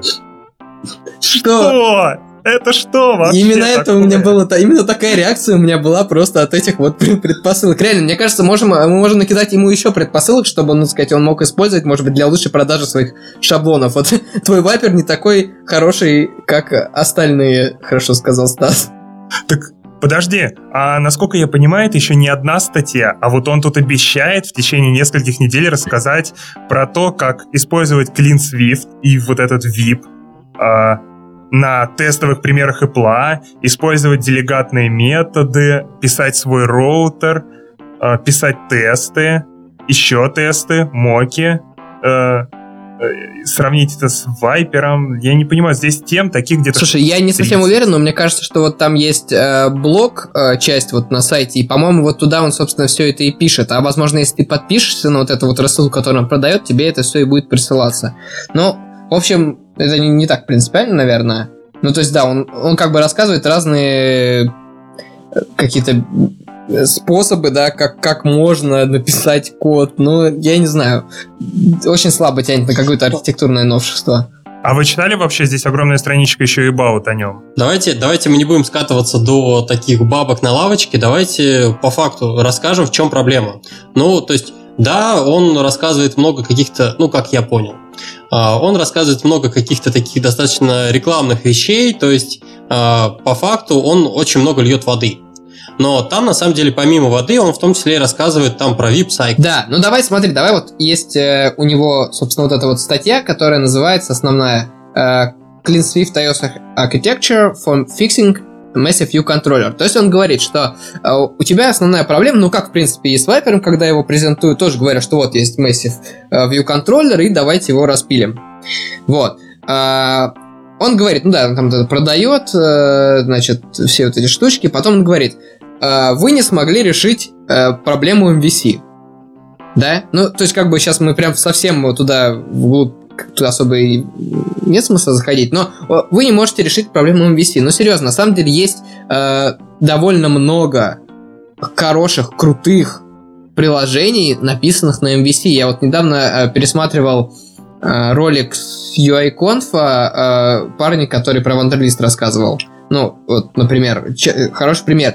А, вашем э, здесь же э, вот этот Рэй Реймонд Реймонд, да, а, пишет, что вот вы вынесли логику из view контроллера в модель, теперь у вас модели огромные. Ну все, ну все, теперь просто вообще можно вешаться. Ну на самом деле у тебя, когда у приложения логика, бизнес-логика хорошо ложится в модель, то почему бы и нет на самом деле? Это может быть это может быть хорошее решение.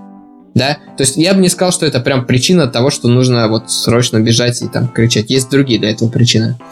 Потом он говорит, я хочу применить э, чистую архитектуру дядюшки Боба для Свифта и для iOS.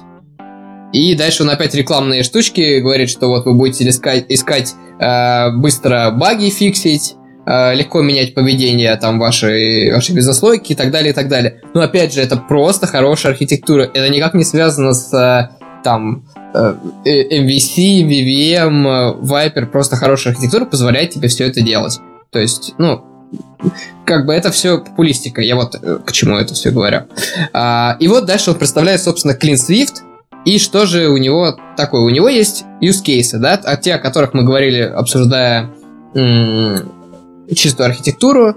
Да, он говорит, что надо делить по use cases. То есть, ну, переводя на русский язык, надо делить э, э, по там модулям или там по сценам, да, ну, по user stories. Короче говоря, открыл глаза парень. Открыл глаза, э, спасибо. Э, мы... Так use case в его понимании это что? Это user story? Ну, у него, у него как бы здесь, у него есть некоторые, некоторые данные, да, которые я вижу как entities, если к чистой архитектуре э, привязывать. Uh-huh. И э, про, э, курс, э, ну, здесь имеется в виду э, как бы ну, логика, бизнес-логика. То есть ты, например, э, у него там дата, данные это какие-то customer ID, customer contact info, а, собственно, бизнес-логика это заказ, э, э, создать счет для, э, создать заказ для вот этого кастомера, э, вот этого клиента, ну, там и другие, в, собственно, случаи. Но это основной, основной курс. Ну, и там есть еще exception, что, типа, если там что-то неправильно, что провалидировали. Ну, в общем, то есть это такой, ну, use case, э, бизнес-логика, который мы, собственно, и обсуждали, мне кажется. Согласен? Ну, не знаю, я вот дальше читаю про VIP Cycle. Ну, подожди, до VIP Cycle-то мы не дошли. Но не очень на это ложится просто все. Ну, окей, давай сейчас, значит, тут дойдем. Потом он говорит, что, значит, надо, как организовывать э, ваш код в Xcode. Спасибо. А, дальше он говорит опять про свои шаблоны, и что вы можете использовать Xcode шаблоны. Сейчас, стоп, стоп, стоп. Да. В этом моменте, мне кажется, статья должна была Стасу идеально зайти, потому что он у нас любитель э, начинать чтение любой технической статьи с того, что откройте Xcode, создайте новый проект. Короче, Стас большой любитель rayvenderlich.com. Ray Отлично, отлично. Ну, некоторым тоже не мешало бы иногда туда заглядывать. И, собственно говоря, дальше он рассказывает о вот своей вот этой вот архитектурной находке. Это когда ты берешь Viper и выбрасываешь последние две буквы. Да? Получается VIP. Вот. Остается View Controller, Interactor, Presenter. Ну, View, который как View Controller, да? А, собственно, все. А, логика какая? View Controller обращается к интерактору с какой-то бизнес-задачей. Интерактор задачу выполняет, передает данные презентеру, презентер эти данные обрабатывает для отображения, подготавливает и передает view контроллеру. Вот такая э, циклическая логика. Давай, Стас. Ну, я не знаю, я вот сразу... Статья очень большая, и, как вы сказали, там слишком много лендингов для одной статьи, но я вот здесь читаю о финальной как бы подборку, он написал небольшую напоминалку про VIP Cycle. рассказывает то, что View Controller, он принимает пользовательские нажатия, дальше конструирует, конструирует request и закидывает его в интерактор. Далее, интерактор э, выполняет некоторую логику с реквестом, формирует ответ, и отправляет его в презентер. Презентер, соответственно, формирует, э, формирует view-модельку и, соответственно, засылает во вьюшку. Вьюшка уже, соответственно, view-контроллер отображает его. Это вот как у него в конце написано. Ну, в принципе, да, так и получается. Ну, тут э, единственный вопрос, что это за реквесты, да, почему они, ну, то есть что они из себя представляют? Я, я просто к тому, что ты сказал, что Vue что-то общается с презентером. На самом деле, Нет, нет, нет, я сказал с интерактором. Не знает. А, Презентер общается ну, с Vue. То есть они все закрыты протоколами, это все здорово. Угу. А, они по кругу вот так закрыты протоколами. Это как раз та самая циклическая штука, о которой мы говорили в сервисах. Да, что? О, Окей, сразу такой вопрос. Ты вот прочитал статью. Смотри, там не хватает буквок. В частности, ладно, с Entity понятно, оно ну, такая эфемерная вещь, реального квадратика нарисовать сложно, даже в Вайпере. А буковка R, роутер, как, как вообще происходит перемещение между э, вот этими випами? Ну, э, как ты понимаешь, э, парень э, как бы сказал, что в Вайпере вы как бы не можете использовать сегью, поэтому он э, создает роутер, который является зависимостью view контроллера, и э, как бы он ну, использует Сигию. Сигвей, да? Правильно. То, то, есть, то, то есть он один из тех парней, который все-таки рассыпал э, буковки В, П, э, А и Р и, в общем, собрал их в произвольном порядке. Ну, в общем, ну, нет, ну, да, как бы. Единственное, нет, не совсем так, потому что, ну, давай подумаем, вот смотри, э, допустим, Viper, да, А, давайте с теми же самыми новостями. Пользователь нажал на новость, да, э, view-контроллер это дело отловил, ну там нюанс не важен, view-контроллер отловил и отправил эти данные куда? Э, в презентер. Так что он отловил. Ну, не, не данные, ну, в смысле, ну, что он отловил... Ну, да, да-да, что он отловил, э, значит, нажатие на эту новость там. А, презентер... А, что делать? Презентер, наверное, ну, в роутер, э, да, отправляет сообщение, что, типа, перейди на вот эту новость с таком-то, ну, с таким-то ID. Так? Окей, давай усложним случай, чтобы надо было в интерактор лезть. А... Ты заходишь на экран фида, и о, у тебя, ну или, не знаю, пользователь нажимает, делает pull to refresh. Да. На экране новостей. Да. Ну, соответственно, pull to, to refresh э, сработал, action отправился в презентер, презентер э, в интерактор это дело проксировал и запросил там обновление данных, интерактор отработал, вернул управление в презентер, э, а презентер, в свою очередь, э, вер, ну, там, ты обновил, ну, подготовил данные, обновил э, view. Так? А, в принципе, вот единственное, что мне хоть как-то здесь э, приглянулось, это то, что вот это проксирование довольно часто в вайпере, ну, надо признаться. Да, и здесь оно как бы уходит за счет того, что View сам обращается к интерактору без всяких презентеров, интерактор э, на выход все-таки через презентер э, вперед э, view контроллеру. То есть получается, в принципе, эта логика очень похожа. Это действительно те же самые VIP, да? Но э, вот нет вот этого просто проксирования, потому что оно в большинстве случаев получается э, избыточно. То есть я бы вот такой... А, такой, да, плюс... Э... Такой вот вопрос возникает. Вот смотри, э, давай тогда посмотрим на Viper и посмотрим такой вырожденный случай. У нас в каких-то случаях происходит такая схема, что flow это v, v, потом p, потом снова v. Когда это происходит? Например, когда мы... Э, а, ну, простейший, простейший вариант, когда мы нажимаем на кнопочку «Обновить данные», pull to refresh, у нас надо поменять state на view на загрузку. Как это происходит в VIP-цикле? То есть, а, смотри, пока мы не получили данные, нам уже надо поменять state у вьюшки. То есть нам надо подготовить view model новый. То есть VIP-цикл, он должен здесь разветвиться. То есть как а, на view мы получили с View мы узнали о том, что произошел pull to закинули в интерактор. Интерактор вначале синхронно послал сообщение презентеру о том, что поменяй state э, на, на, не знаю, на лодинг. Э, параллельно послал. Э, после того, как request отработал, он там еще в презентер еще раз стукнулся и сказал о том, что э, там покажи такие-то данные. То есть вот получается, что в этой ситуации мы делаем лишний шаг, э, когда а, нам нужно синхронно быстро поменять какой-то стейт без захода в интерактор. Получается, в этом случае Да, я тебя понял. Но на самом деле это же абсолютно то же самое будет и в Вайпере. Ну, как бы... То... Нет, в Вайпере как раз та же самая... Тут, тут смотри... Ну, тут... чуть-чуть меньше там, чуть-чуть меньше будет, да, я согласен. Ну, вот этих э, э, сообщений, грубо говоря, да. Но при всем при этом обычно, ну, такие кейсы, они вообще не выходят за рамки одного слоя. Ну, например, с тем же to ты всегда будешь именно презентер заставлять говорить view, что ему нужно врубить pull to refresh, э, или все-таки он, когда его дернется, он сам его оставит включенным и потом ну, выключит, когда... Да нет, там не только pull to refresh. То есть, ну окей, pull to refresh у тебя крутится, а тебе нужно еще что-нибудь сделать, там, я не знаю, ты вместо pull to refresh хочешь, чтобы у тебя э, какая-нибудь э, крутилочка там еще, или, в общем, экран загрузки, чтобы чтобы полноценно отрисовывался стейт э, лоудинга. Не только маленькая крутилочка, а в целом, там, не знаю, чтобы у тебя все прыгало и скакало. А в этой ситуации получается, что, ну... Ну, вроде как, да. Вроде как, как этот... Ну, слушай, ну даже если это есть, согласись, это куда меньший... Э... Ну, не так часто происходит. Чаще мы все-таки заходим в интерактор. Ну, может быть, в этом какой-то поинт есть. Слушай, по-моему, Егор как-то заскучал. Мне кажется, его там надо потыкать. Егор, давай расскажи, ты, ты обещал, в общем, разнести эту архитектуру просто в ноль, не оставить э, ни клочка, ни кирпичика. Давай, жги. А мы уже начали ее хвалить. Да. Да ничего я в ноль не обещал разнести, я просто серьезно не могу это читать.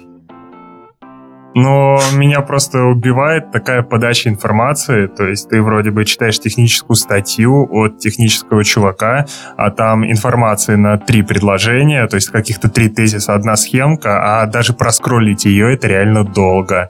То есть это просто жуткая вода. И как минимум из-за этого я даже это воспринять сейчас не готов. Ну, не знаю. Мне кажется, мы, как вообще технические специалисты, должны более абстрактно на это смотреть. Э, да, подача бывает разной, и мы, ну, наверное, не имеем права ругать кого-то за то, как он это подает, потому что я вот, не знаю, я смог проскролить в конец, и здесь, э, ну, прям такого трэша, о котором вы говорили, я не почувствовал. Ну, то есть оно тоже имеет э, смысл, мне кажется, потенциально в этом как бы это не настолько страшно. Действительно, мне не нравится, что он там, допустим, роутер, а, он тот же самый роутер использует, но он о нем говорит неявно. Слушай, ну вообще какая разница, вайпер, не вайпер, это просто набор классов. У каждого класса примерно описана его ответственность, примерно описан контракт. Какая вообще разница, как ты их свяжешь? Главное, чтобы у тебя в команде были прописаны эти контракты, и каждый примерно представлял, каким образом ему проектировать систему.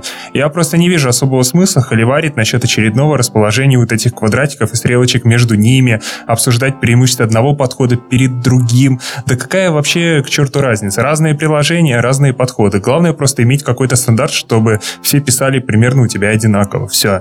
То есть я просто не вижу смысла спора.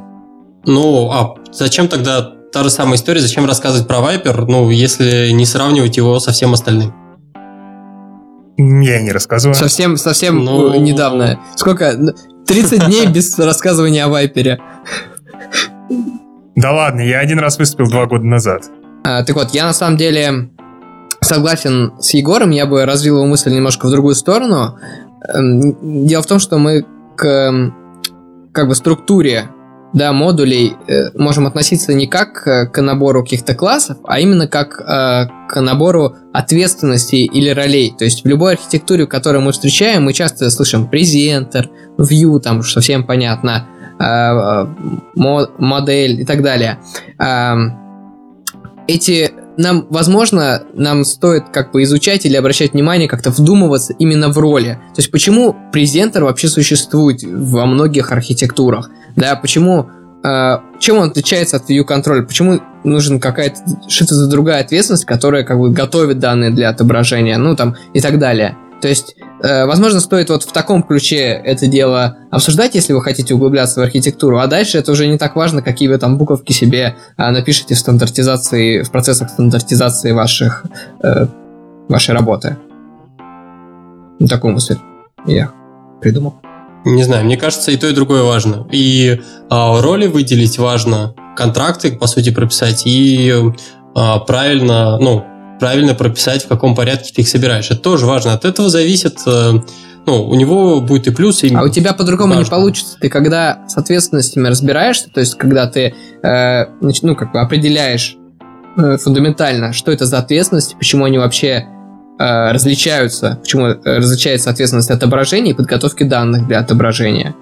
Вот. И если ты это делаешь, то у тебя этот флоу, он выстраивается автоматически. То есть ты не сможешь, наоборот, э, э, от отображения, ну, как бы обращаться к штуке, которая готовит данные для отображения, чтобы она их отображала, потому что она их готовит. Вот кстати, прямо сейчас нам в чатик падает вопрос. Расскажите о вашем опыте использования МВП, МВВМ, Viper. Что лучше, что хуже, какие плюсы, какие минусы. Ребят, какая разница?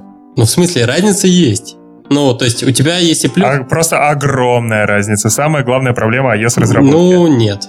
Это не самая главная проблема iOS разработки. Я согласен, то, что э, как бы, э, что бы вы ни применяли, главное применять правильно. Нормальное дело, нормально будет.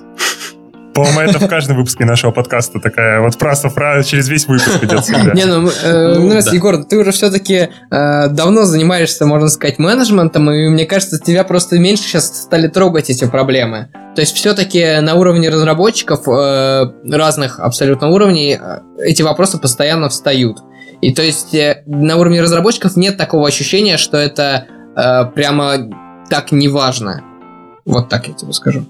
Но, честно, проблема выглядит прям реально надуманной. Весь хайп вокруг этого, развившийся последний год, наверное, полтора, может быть, в iOS-сообществе, он тоже кажется надуманным. Но действительно, в мобилках есть гораздо более интересные проблемы, которые можно было бы решать, чем как тебе поделить ответственности Massive View контроллера. Ну, это я согласен, это просто уже заезженная тема. А какое ты имеешь в виду, какие э, задачи? Ну, как пример. Не знаю, вспомни наш предыдущий выпуск с мутационным тестированием. Это реально интересная проблема, интересный кейс, который не было понятно, как решить. Вот Леша вместо того, чтобы складывать квадратики в view-интерактора и презентера, пошел и зарешал. А, ну, да. Или, например, поговорить э, как, ну, про нашу текущую тему, там, про SOA, про CQRS и так далее. На самом деле, это тоже интересная вещь, которую, ну, как следует, еще не покопали.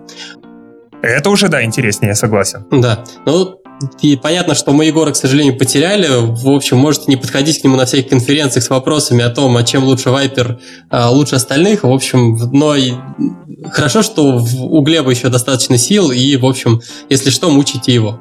Вот. А, давайте, по-моему, по-моему, тема себя потихоньку ну, исчерпала. Потихоньку исчерпала. Да, Clean Swift, Clean Swift, хэштег не разобрались, но закопали. Да, у нас, я как раз про ну, то же самое хотел сказать. Похоже на нас. А, жалко, что мы так редко закапываем отличные идеи и так далее. И людей, и книги. Ну, на самом деле, несмотря на то, что, конечно, у него вот эта, ну, абсолютно, на мой взгляд, дурацкая вот эта подача, все-таки он написал довольно много текста, и мне стыдно его обвинять, потому что я никак про Cooperation статью не напишу, так что... Ну, ну не знаю, ребят, такое. Скажу так, если кто-то захочет прочитать это все, сразу мотайте в конец э, к пункту What have you done so far? Так что там прочтете вообще суть, узнаете о том, что будет в следующих выпусках э, и так далее. То есть, на самом деле, возможно, вам не имеет смысла всю статью читать до конца. Я вроде как все понял и ничего не потерял от того, что... Из последнего предложения. Да. Еще аккуратно, возможно, вы случайно подпишетесь на его рассылку с Xcode шаблонами. Я, кстати, пролистал статью вниз, и он там обещает, угадайте, что обновленную версию 2 своих шаблонов, которая будет совсем скоро, а пока вы можете одним из первых получить Early Bird Access или что-то такое. Что? Ну, вообще, может быть, нам не стоит смеяться, а просто взять на вооружение? Нет. Ну, попытка не пытка. Понятно. Ну ладно, давайте перейдем к новостям и как бы главный. Кто у нас главный по новостям сегодня? Я. Давай. Как а, обычно. Так, моя самая любимая новость за прошедшую неделю – это покупка Apple сервиса Workflow. Для тех, кто не знает, это приложение, которое позволяет автоматизировать взаимодействие между другими приложениями. По сути, все построено просто там на использовании URL-схем одного приложения другим. А, вот эти готовые скрипты, а, вот как пример можно привести быстрый заказ Uber до вашего дома или быстрый постинг последней картинки в Twitter вот эти скрипты можно выносить в качестве квик-экшенов этого приложения, в качестве виджетов, можно на часики закидывать. Да, Стас? А, хотел узнать, э, ты попользовался им? А, ну смотри, я поставил, не разобрался и закопал. Поэтому тебе очень нравится эта новость. Глеб, а ты пользу попользовался? Нет, честно говоря, я... Я, я пользовался аналогичным сервисом э, и в ТТТ. Вот, ну, он, в общем, удобный, но, не знаю, я в итоге пришел к другому способу автоматизации. Просто я вообще не видел для себя кейсов а, автоматизации взаимодействия именно между клиентскими приложениями на телефоне. И ТТ я активно использую. Он, допустим, мне там крутой дайджест по закрытой мыши в гитхабе кидает, умеет это в OmniFocus закидывать новые тикеты открываемые. А вот для таких вот штук я и ТТ прям в хвост и в гриву. А в чем, то есть разница-то в чем получается? Ты workflow, там не такое большое количество поддержки сервисов, там меньше сервисов? Там не сервисы, там именно клиентские приложения на телефоне. Так, и в чем проблема? В чем проблема у тебя получилась с ним? Не, я, мне просто не, не нужно это автоматизировать. Мне нечего автоматизировать. Может быть, я... Тогда вопрос, почему, почему Apple это покупает? То есть, что, они команду купили или в чем их задача? Да, слушай, во-первых, почему мне нравится эта новость, интересен сам факт покупки. То есть, как обычно Apple поступает, когда она видит какой-то такой клевый проект, функционал которого ей нужен. Типа, как там называется, Стас, твое любимое приложение? Flux? Flux? Flux. Flux. Да. Но вот э, Flux выпустил iOS-приложение, Apple в следующем обновлении прошивки добавил такой же функционал в систему и удалил Flux, э, отозвал у них, по-моему, enterprise аккаунт или что-то в этом духе. Мгм. То есть э, здесь могла быть такая же ситуация, но вот видите, все произошло абсолютно по-другому. Apple просто зачаржил им денег, а, потом сделал приложение бесплатным, хотя раньше оно стоило 330 рублей. И, что самое смешное, он запретил а, использ- ав- ну, использовать связи с кастомными мессенджерами, кастомными провайдерами карт, то есть там Google и Яндекс карты. А, и можно использовать только iMessage, только Apple Maps теперь. И то есть все, было приложение и нет приложения. Слушай, подожди, а у него большая аудитория этого приложения? Вот в чем вопрос. Потому что оно вроде как какое-то довольно нишевое. А, нишевое, но слушай, оно у меня постоянно перед глазами было. То есть оно у меня вообще в виш-листе очень долго висело. Я все время ждал распродажи типа там за 15 рублей, чтобы его купить и попробовать, но не дождался. Там просто разработчики очень часто выступают на разных конфах. А, Там, возможно, ты знаешь, девочка, по-моему, Аяка Нанака, как-то так зовут. Вот она прям часто очень спикер, причем есть, насколько я помню, парочка неплохих докладов. Может быть, я из-за нее этот сервис знаю. То есть как там Apple его фичерил, кстати, очень часто. Ну, короче, у меня он лично постоянно перед глазами мелькал. А, можно пофантазировать, зачем Apple это нужно. Вполне возможно, они хотят взять это, вот их наработки, впилить куда-то в ядро системы. Ну, не знаю, зачем. Ну, у них какие-то прям системные такие наработки. То есть вот что там... Не, в на- плане наработок это как-то очень подозрительно, потому что у Apple, мне кажется, достаточно инженеров, чтобы такие вещи.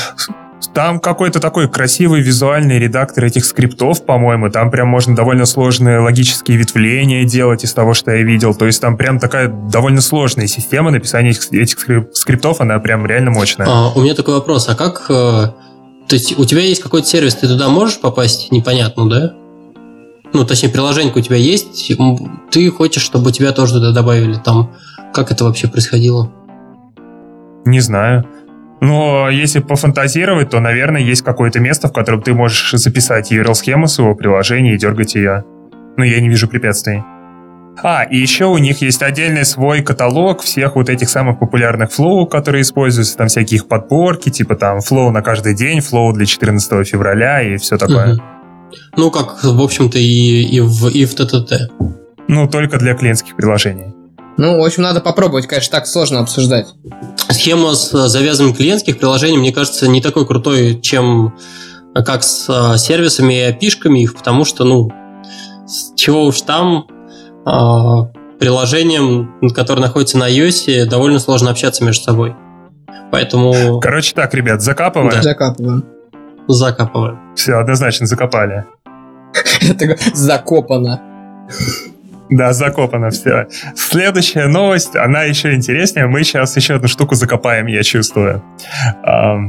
Пару недель назад Да-да-да. а, в репозитории React Native на GitHub появился прекрасный issue под названием, так, сейчас барабанная дробь, App Rejected from App Store. Мне кажется, это такой прям страшный сон любого человека, который использует React Native, что вот настанет тот самый момент, когда его задеприкейтит, и Apple перестанет пропускать ваше уютное приложение на JavaScript в свой магазин. Ребята из Бера, на самом деле мы хантим. Да-да-да, Женя, ты знаешь, мы тебя ждем. Так вот, а, ну, давайте немного вообще погрузимся, что здесь происходит. А, да, вот смотрю, 12 дней назад завели тикет, а, зареджектили приложение по причине того, что... Так... А, что в приложении есть а, возможность после ревью изменять свое поведение путем вызова а, методов DLOpen, DLSim, Response to Selector, Perform Selector, бла-бла-бла. Следующие шаги, которые предлагал Apple, провести ревью своего приложения и удалить весь код, все фреймворки или SDK, которые умеют такое делать. Ребята здесь начали разбираться, какие фреймворки вообще в приложении использовались. Вот смотрю, Reachability, Alomafire, Crashlytics, а, Fabric, React Native, код push, это такая либо от Microsoft, которая как раз позволяет удаленно заливать код, и еще какая-то такая мелкая ересь. Все начали э, вбрасывать, что, конечно, это не React Native, это код push, код push выпилили, но приложение продолжили реджектить. Потом выпилили Fabric, потому что, ну, он же closed source, и кто его знает вообще, что там под капотом используется. И, короче, Выпилили, перезалили, приложение все равно rejected. Они удалили, насколько я понимаю, все зависимости сейчас, кроме React Native. Apple продолжает реджектить абсолютно с той же самой формулировкой. И, в общем, сейчас у всех в этом трейде подгорает, никто не понимает, что происходит. Реджектит вроде бы только вот это одно приложение, не все подряд, но это какая-то реально очень странная Слушай, а ты мне можешь объяснить, как можно из приложения вот так вот удалить все зависимости и его перезалить? Ну, то есть, как бы они функционал убирают или что-то? Ну, я так понял, это был уже чисто спортивный интерес, когда они начали по одному убирать ну, скорее всего, да, просто выпиливают абсолютно все, приложение неработоспособное практически, но они его пробуют залить на ревью, чтобы хотя бы проверить, из-за чего у них проблемы. Ну да, да. Ну, да, очень грустная история. Вот. Поэтому новость, смотрите, мы продолжим за ней следить, потому что реально интересно, что будет происходить с React Native, но я предсказываю, что, скорее всего, его уже пора закапывать. А у нас прямое включение из Сан-Франциско. Станислав? А, слушайте, я предлагаю в нашем чатике начать делать ставки, а, что раньше закопают, Swift или React Native, и, в общем, заходите, пишите. Swift. Ну, скорее всего, Swift, скорее всего. Ну, наверняка. Кстати, а приложение на Swift или на Objective-C? Mm, не, не знаю, не знаю. На React Native, да? Да. Ладно. Ну что, да, какие еще новости? Про версию 10.3 люди рассказывают вообще о потрясающих странных вещах, что, ну, во-первых, если кто не знает, в 10.3 а, новая файловая система. Вот. И при этом, ну, как в моем представлении, я не очень представляю, как можно перейти с одной файловой системы на другую, не делая полную миграцию данных. Но люди рассказывают о такой вот интересной штуке, что а, поставил себе приложение о, не приложение, обновил себе ось по Wi-Fi, и все, у тебя новая файловая система, да, там какая-то фигня периодически происходит, куча багов, но а, тем не менее, вроде как у тебя сразу появилась новая файловая система. Вообще не до конца понятно, как они на нее перешли. Ну да, технически, я думаю, мы даже с тобой никак это и не разгадаем. Так, Че уж греха таить.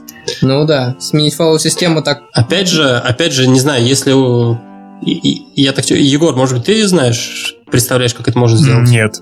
Ну подожди, собственно, а что тебе? Они же когда а, обновление ну, делают, соответственно, там внутри где-то миграция это и происходит. В чем проблема-то? Ты просто сказал, что миграции нету. А что, как у тебя данные, которые вот сейчас лежат физически на диске, да. он у тебя размечен по одному, а потом у тебя он по-другому. И как как эти данные переместятся, в общем, будут лежать в новой файловой системе? Непонятно. Хороший вопрос. Я хотел предложить пополам разделить, скопировать и потом... А если у тебя нет пополам? Да, если, у тебя полностью... Да, да, да, я... Да. Ну, ты будешь там по 100 метров двигаться. Но твои данные заливаются в iCloud, и ты больше их никогда не увидишь. Ну, не знаю. Там э, люди рассказывают о том, что это происходит моментально, и то есть ты эти самые баги 10.3 получаешь просто абсолютно сразу и, в общем, с новой файловой системой, так что даже ничего ждать не надо. На, на самом деле, Стас, знаешь что, тут нужно вот именно разобраться в чем суть вот этой новой файловой системы. Может быть, она просто довольно понятно как-то накладывается.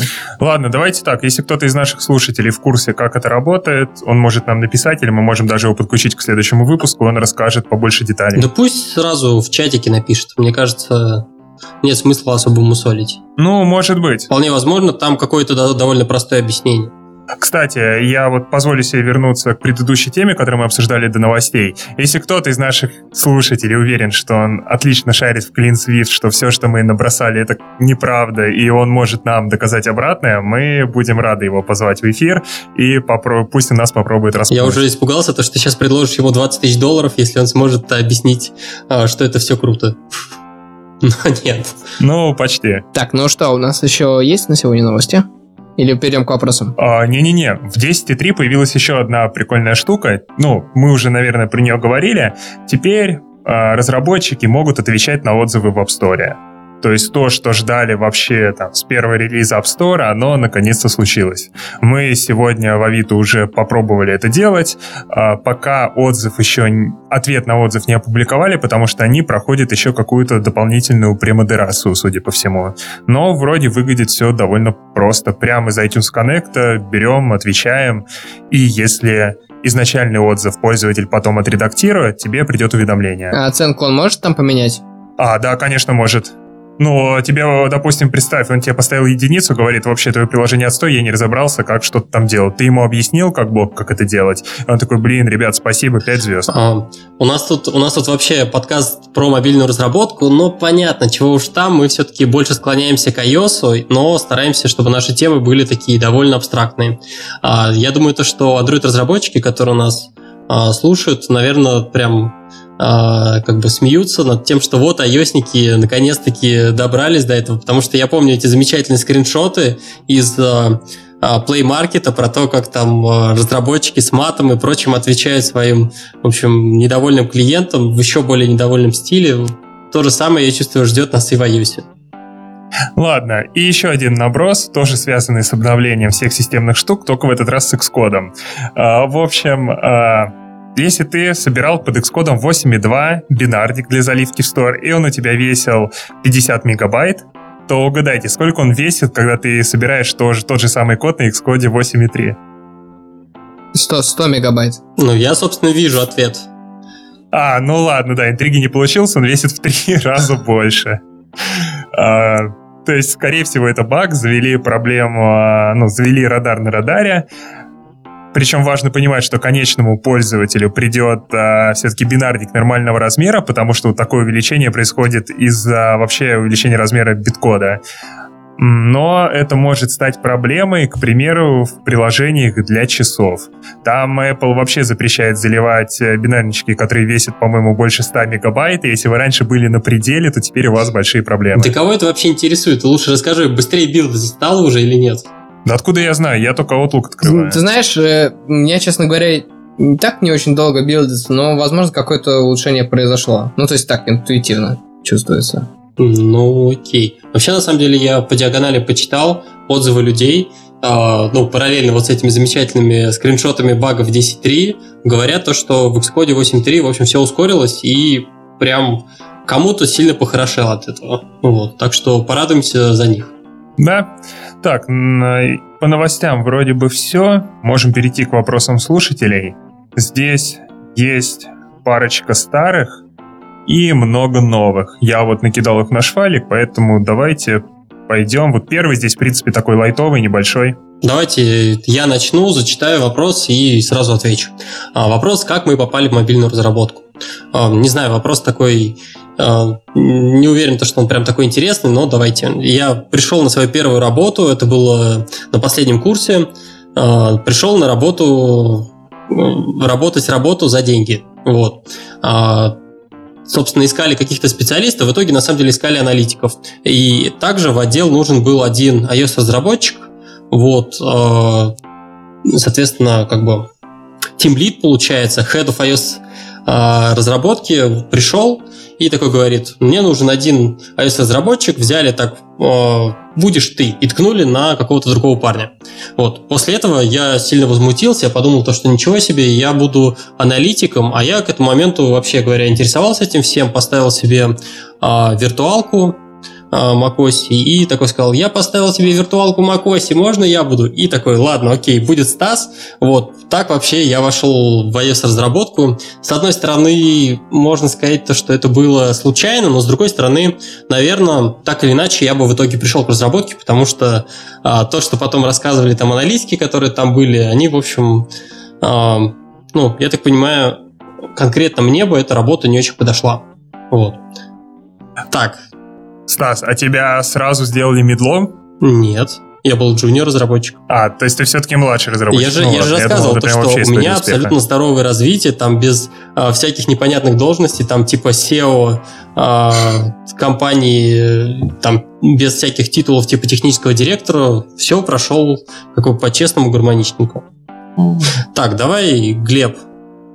Э, Как попал в iOS-разработку, да? Вопрос у нас так звучит. Uh-huh. А, ну, на, на самом деле, наверное, все было довольно просто. А, я учился на ВМК МГУ имени Ломоносова, и на пятом курсе, когда уже просто помимо научной работы делать было нечего, я устроился на работу, так увидел там просто объявление, э, что ищутся iOS-разработчики, вот, и попал в э, очень маленькую э, контору, которая буквально располагалась на квартире основателя, но она была прямо на университете, что было очень удобно, и я легко это совмещал, работу э, и учебу. Вот, я пришел абсолютно нулевым, э, и там уже по ходу дела совсем разбирался, э, и с, э, ну, с, вообще с промышленным программированием, и с конкретно iOS.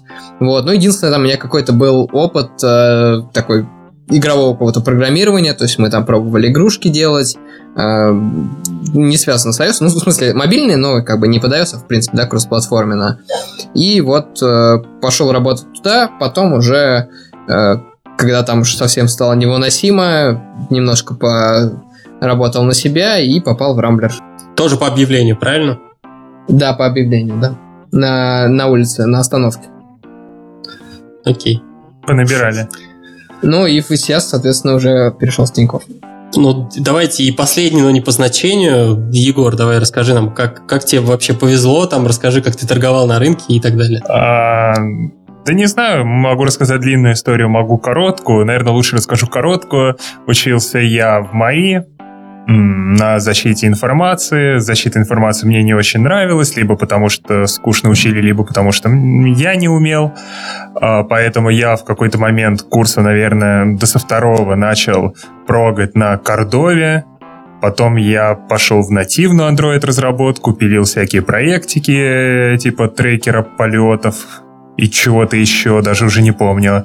Потом на четвертом курсе по объявлению, ну, выложил резюме на HeadHunter, на первый же отклик пошел на собеседование, мне сразу сказали, чувак, ты офигенный, мы тебе берем Android-разработчиком, а на зарплату не помню, там 20 тысяч, по-моему, было. Я такой обрадовался, о боже мой, это же почти четверная стипендия, и пошел работать на full тайм Ты еще хорошо устроился, у меня первая зарплата была просто минималка, то есть у меня, по-моему, 13 тысяч было. Я вот поэтому а, очень угораю с тех джунов, которые плачутся, что им ой-ой-ой, мне платят 60 тысяч, как вообще с этим жить, и в Москве все джуны получают 180 сразу.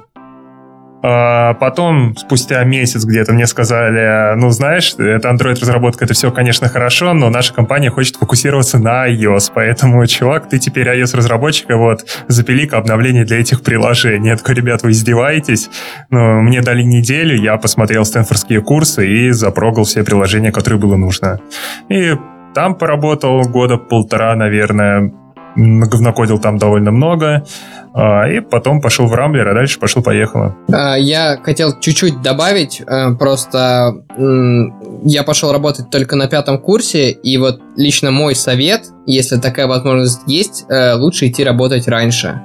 Пусть на полставки, пусть э, там какое-то не очень серьезное место в плане, там не супер какая-то известная, но этот опыт, он вам на дистанции короче, через некоторое время вы будете просто счастливы, что у вас э, опыта сильно больше, чем когда вы только начнете там после универа или там на пятом курсе и так далее. Я вот теперь просто очень жалею, что не пошел раньше работать. Да, та же самая история. Если бы я первые несколько курсов там не фрилансил и сайты делал, а занимался нормальной разработкой, возможно, я бы сейчас был чуточку умнее. Ну, не знаю. По-моему, вы вообще, с одной стороны, правильно говорите, это что э, я вообще видел пример, собеседовал человека, который э, там стажировку за стажировкой проходит, а как, ну, то есть и почему-то по какой-то причине не идет работать. Я так и не понял ее.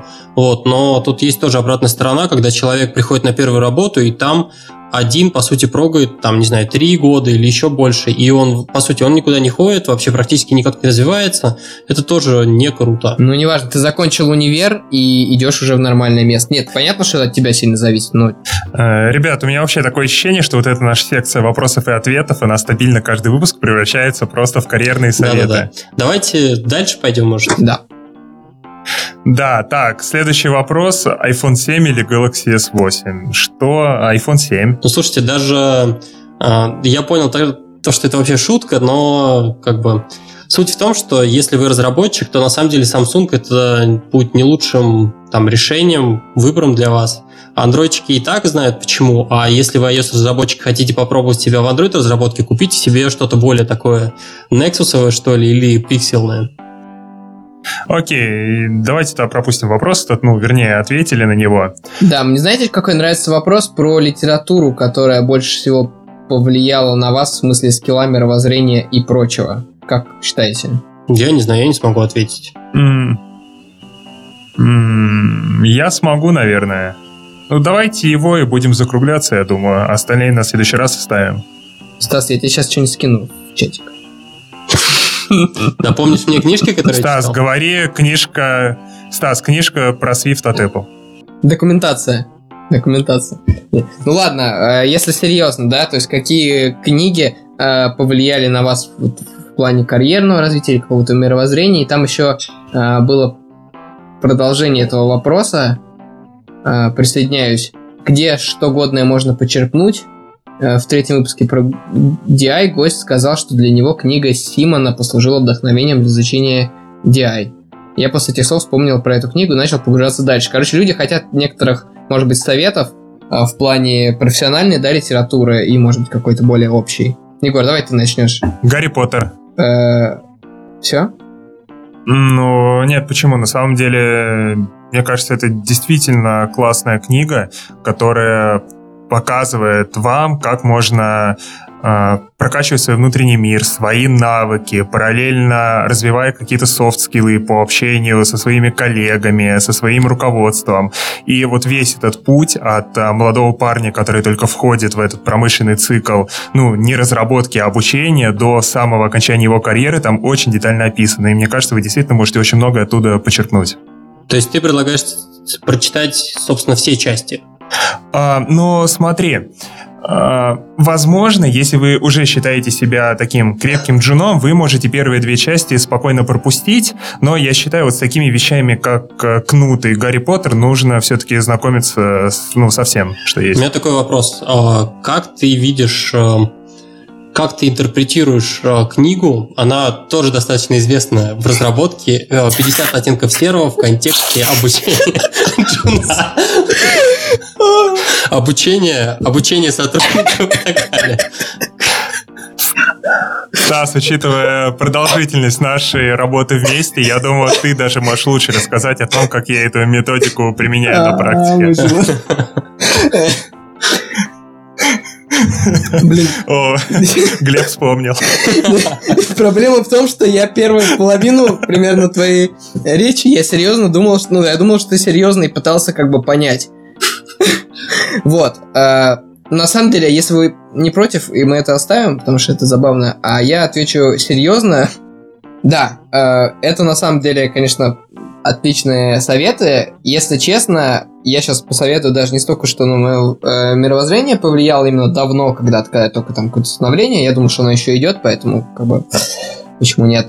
Э, мне за последнее время очень сильно понравилась книга. Сейчас не смейтесь. Гарри Поттер и методы рационального мышления. Вот, есть такой фанфик от Ильезера Ютковского, может быть, кто-то знает. Э, Если не знает, загуглите обязательно и обязательно просто вот must read. Э, Ну, как бы не понравится там, соответственно, перестаньте читать, но я уверен, что для программистов, э, и да и не только для программистов, просто это шедевральная штука абсолютно. Я даже не буду описывать, почему она такая. Я коротко скажу о том, что смысл там в том, что это некоторый параллельный мир, где мир, в общем-то, волшебный такой, как в реальном Гарри Поттере, но при этом Гарри Поттер там э, гений, воспитанный в очень хорошей семье, и его как бы рациональное мышление помогает ему, собственно, в этом волшебном мире там как-то ориентироваться. Это очень интересно, это очень порой смешно, э, это вообще очень крутая штука. Я, короче, всем советую. Мне кажется, она даже э, может повлиять на вас реально Подожди, как-то на ваши э, взгляды. Да, Глеб. Глеб, а Хагрид есть? есть. Отлично. Вот, ну ладно, а если серьезно, я вот помню, что какие-то э, с каких-то книг э, по вот э, в области IT я начинал, мне кажется, с Джоэла Спольски, может быть, э, знаете такого автора. как он, Joel on Software, да, книга называется, и Joel Again on Software, что-то такое у него. В общем, это его блог напечатанный, можно просто его блог почитать. Он довольно интересно пишет об IT в целом, не о каких-то там супер узких технических моментах, но как бы вот, чтобы, так сказать, войти в IT, да. Мне показалось это очень интересным, я когда только начинал. Это вот из таких каких-то более общих штук. А по техническим литературе, если честно, я думаю, что достаточно открыть, я не знаю, Озон, самые популярные технические книжки, и там будет совершенный код, э, что там, паттерны проектирования, одни, другие, там и так далее. Ну, все эти классические книги, которые, если у вас есть силы, э, стоит прочитать, потому что определенно вы оттуда что-то подчеркнете. Я, я, я у тебя еще на столе видел книжку про все модели параллелизма. Как тебе, кстати? На самом деле я начинал ее читать, э, где-то там, может быть, на третьей, что ли, остановился. Мне показалось, что она довольно интересная, при этом она довольно сложная. То есть у меня не получилось читать ее в троллейбусе. Ну, когда я, грубо говоря, в общественном транспорте ездил. То есть мне, чтобы ее реально нормально было бы читать, я садился с э, бумажкой, там э, что-то рисовал, что-то записывал. То есть по-другому у меня не получилось. То есть она сложная, в принципе. Но она, я считаю, что в плане, если хочется разобраться с э, синхронизацией, э, э, ну, вообще с разными моделями синхронизации, да, э, асинхронным асинхронном программировании, там разные модели рассказываются, паттерны, опять же. Это довольно интересно. То есть это прям хорошая книга. Другой вопрос, что я не могу пока финально дать фидбэк по ней. Угу. А, я тоже могу посоветовать книжку, которая на самом деле, а, я ее прочитал еще до Рамблера. Вот, а, я думаю, из новых разработчиков, э, может быть, уже все потихоньку забывают про NS Hipster, потому что он скатился. Но в свое время, когда а, блог писал Meta TTT, он был еще торт. Вот. И в том числе он написал книгу «Обскурот э, темы iOS-разработки», или как-то так она называлась. В общем, там рассказывается много подробностей, и, в общем-то, как и в самом бложике, круто, что он а, влез в подробности, в том числе в реализацию. Он пытался, с одной стороны, а, какие-то сложные вещи понять, с другой стороны, он их подавал а, структурированно и довольно понятным языком. А насколько я помню, тогда еще и свифта не было в планах, или, может быть, в планах он был, но, в общем, никто про него не знал. Книжку посоветую, она интересная, она, возможно, вовлечет вас в такую интересную тему, как бы подробности. А, вы захотите разобраться о том, как вообще SDK-шечка работает, как, а, как это все крутится и, в общем, погрузиться в детали. Вот. Ну, после выхода Swift NS Hipster превратился просто в хипстера. В мертвого хипстера, я бы сказал. Там выходит одна статья в полгода. Егор не будет советовать настоящую книгу? Да не знаю, могу понабрасывать на самом деле. В последнее время... Да в последнее время я просто читаю очень-очень-очень-очень много разной менеджерской литературы, потом по конкретным софт-скиллам. Вот сейчас у меня, знаешь, какая книга в туду-листе? В туду «Стратегия Голубого океана». Что? Кстати, я про нее тоже слышал. Э, по-моему, она не совсем плохая. Давай еще про лазурные компании вспомним и так далее. А, вопрос-то про другое, про то, что а, литература, которая больше всего повлияла на вас в смысле скилла мировоззрения. То есть ты уже стал менеджером, то у тебя мировоззрение-то уже не поменяется, ты уже потихоньку забываешь, как на кнопки нажимать. Так что расскажи, расскажи именно, что, может быть, побудило тебя, не знаю, там, влезть в какие-то подробности, там, что-то почитать или, наоборот, задуматься, допустим, об архитектуре или еще какую-то область более детально изучить. А, пока Егор думает, я что-то подумал, что реально про скилл, вот если вспомнить, подумать насчет книг, которые реально как-то твой, мой личный скилл сильно подняли в свое время, это была, например, книжка Effective Objective-C. А, забыл автора, к сожалению, где он очень подробно разбирает кучу всяких полезных действительно вещей, когда ты только там только-только въехал в iOS, тебе вот эта книга просто на вес золота. А напомню, обложечка там, что было на обложке? Ну, ты спросил. По-моему, там написано Effective Objective-C 2.0. Не помню, к сожалению. Я вспомнил, кстати, она не совсем техническая, и книга, которую я э, даже не стал бы советовать, это Getting Things Done Алина Кара, Дэвид которая познакомила меня вообще с тайм-менеджментом, Ой, да-да-да, Ален Кар — это другая книга. Вот, которая познакомила меня с тайм-менеджментом вообще, с методологией ГТД в частности.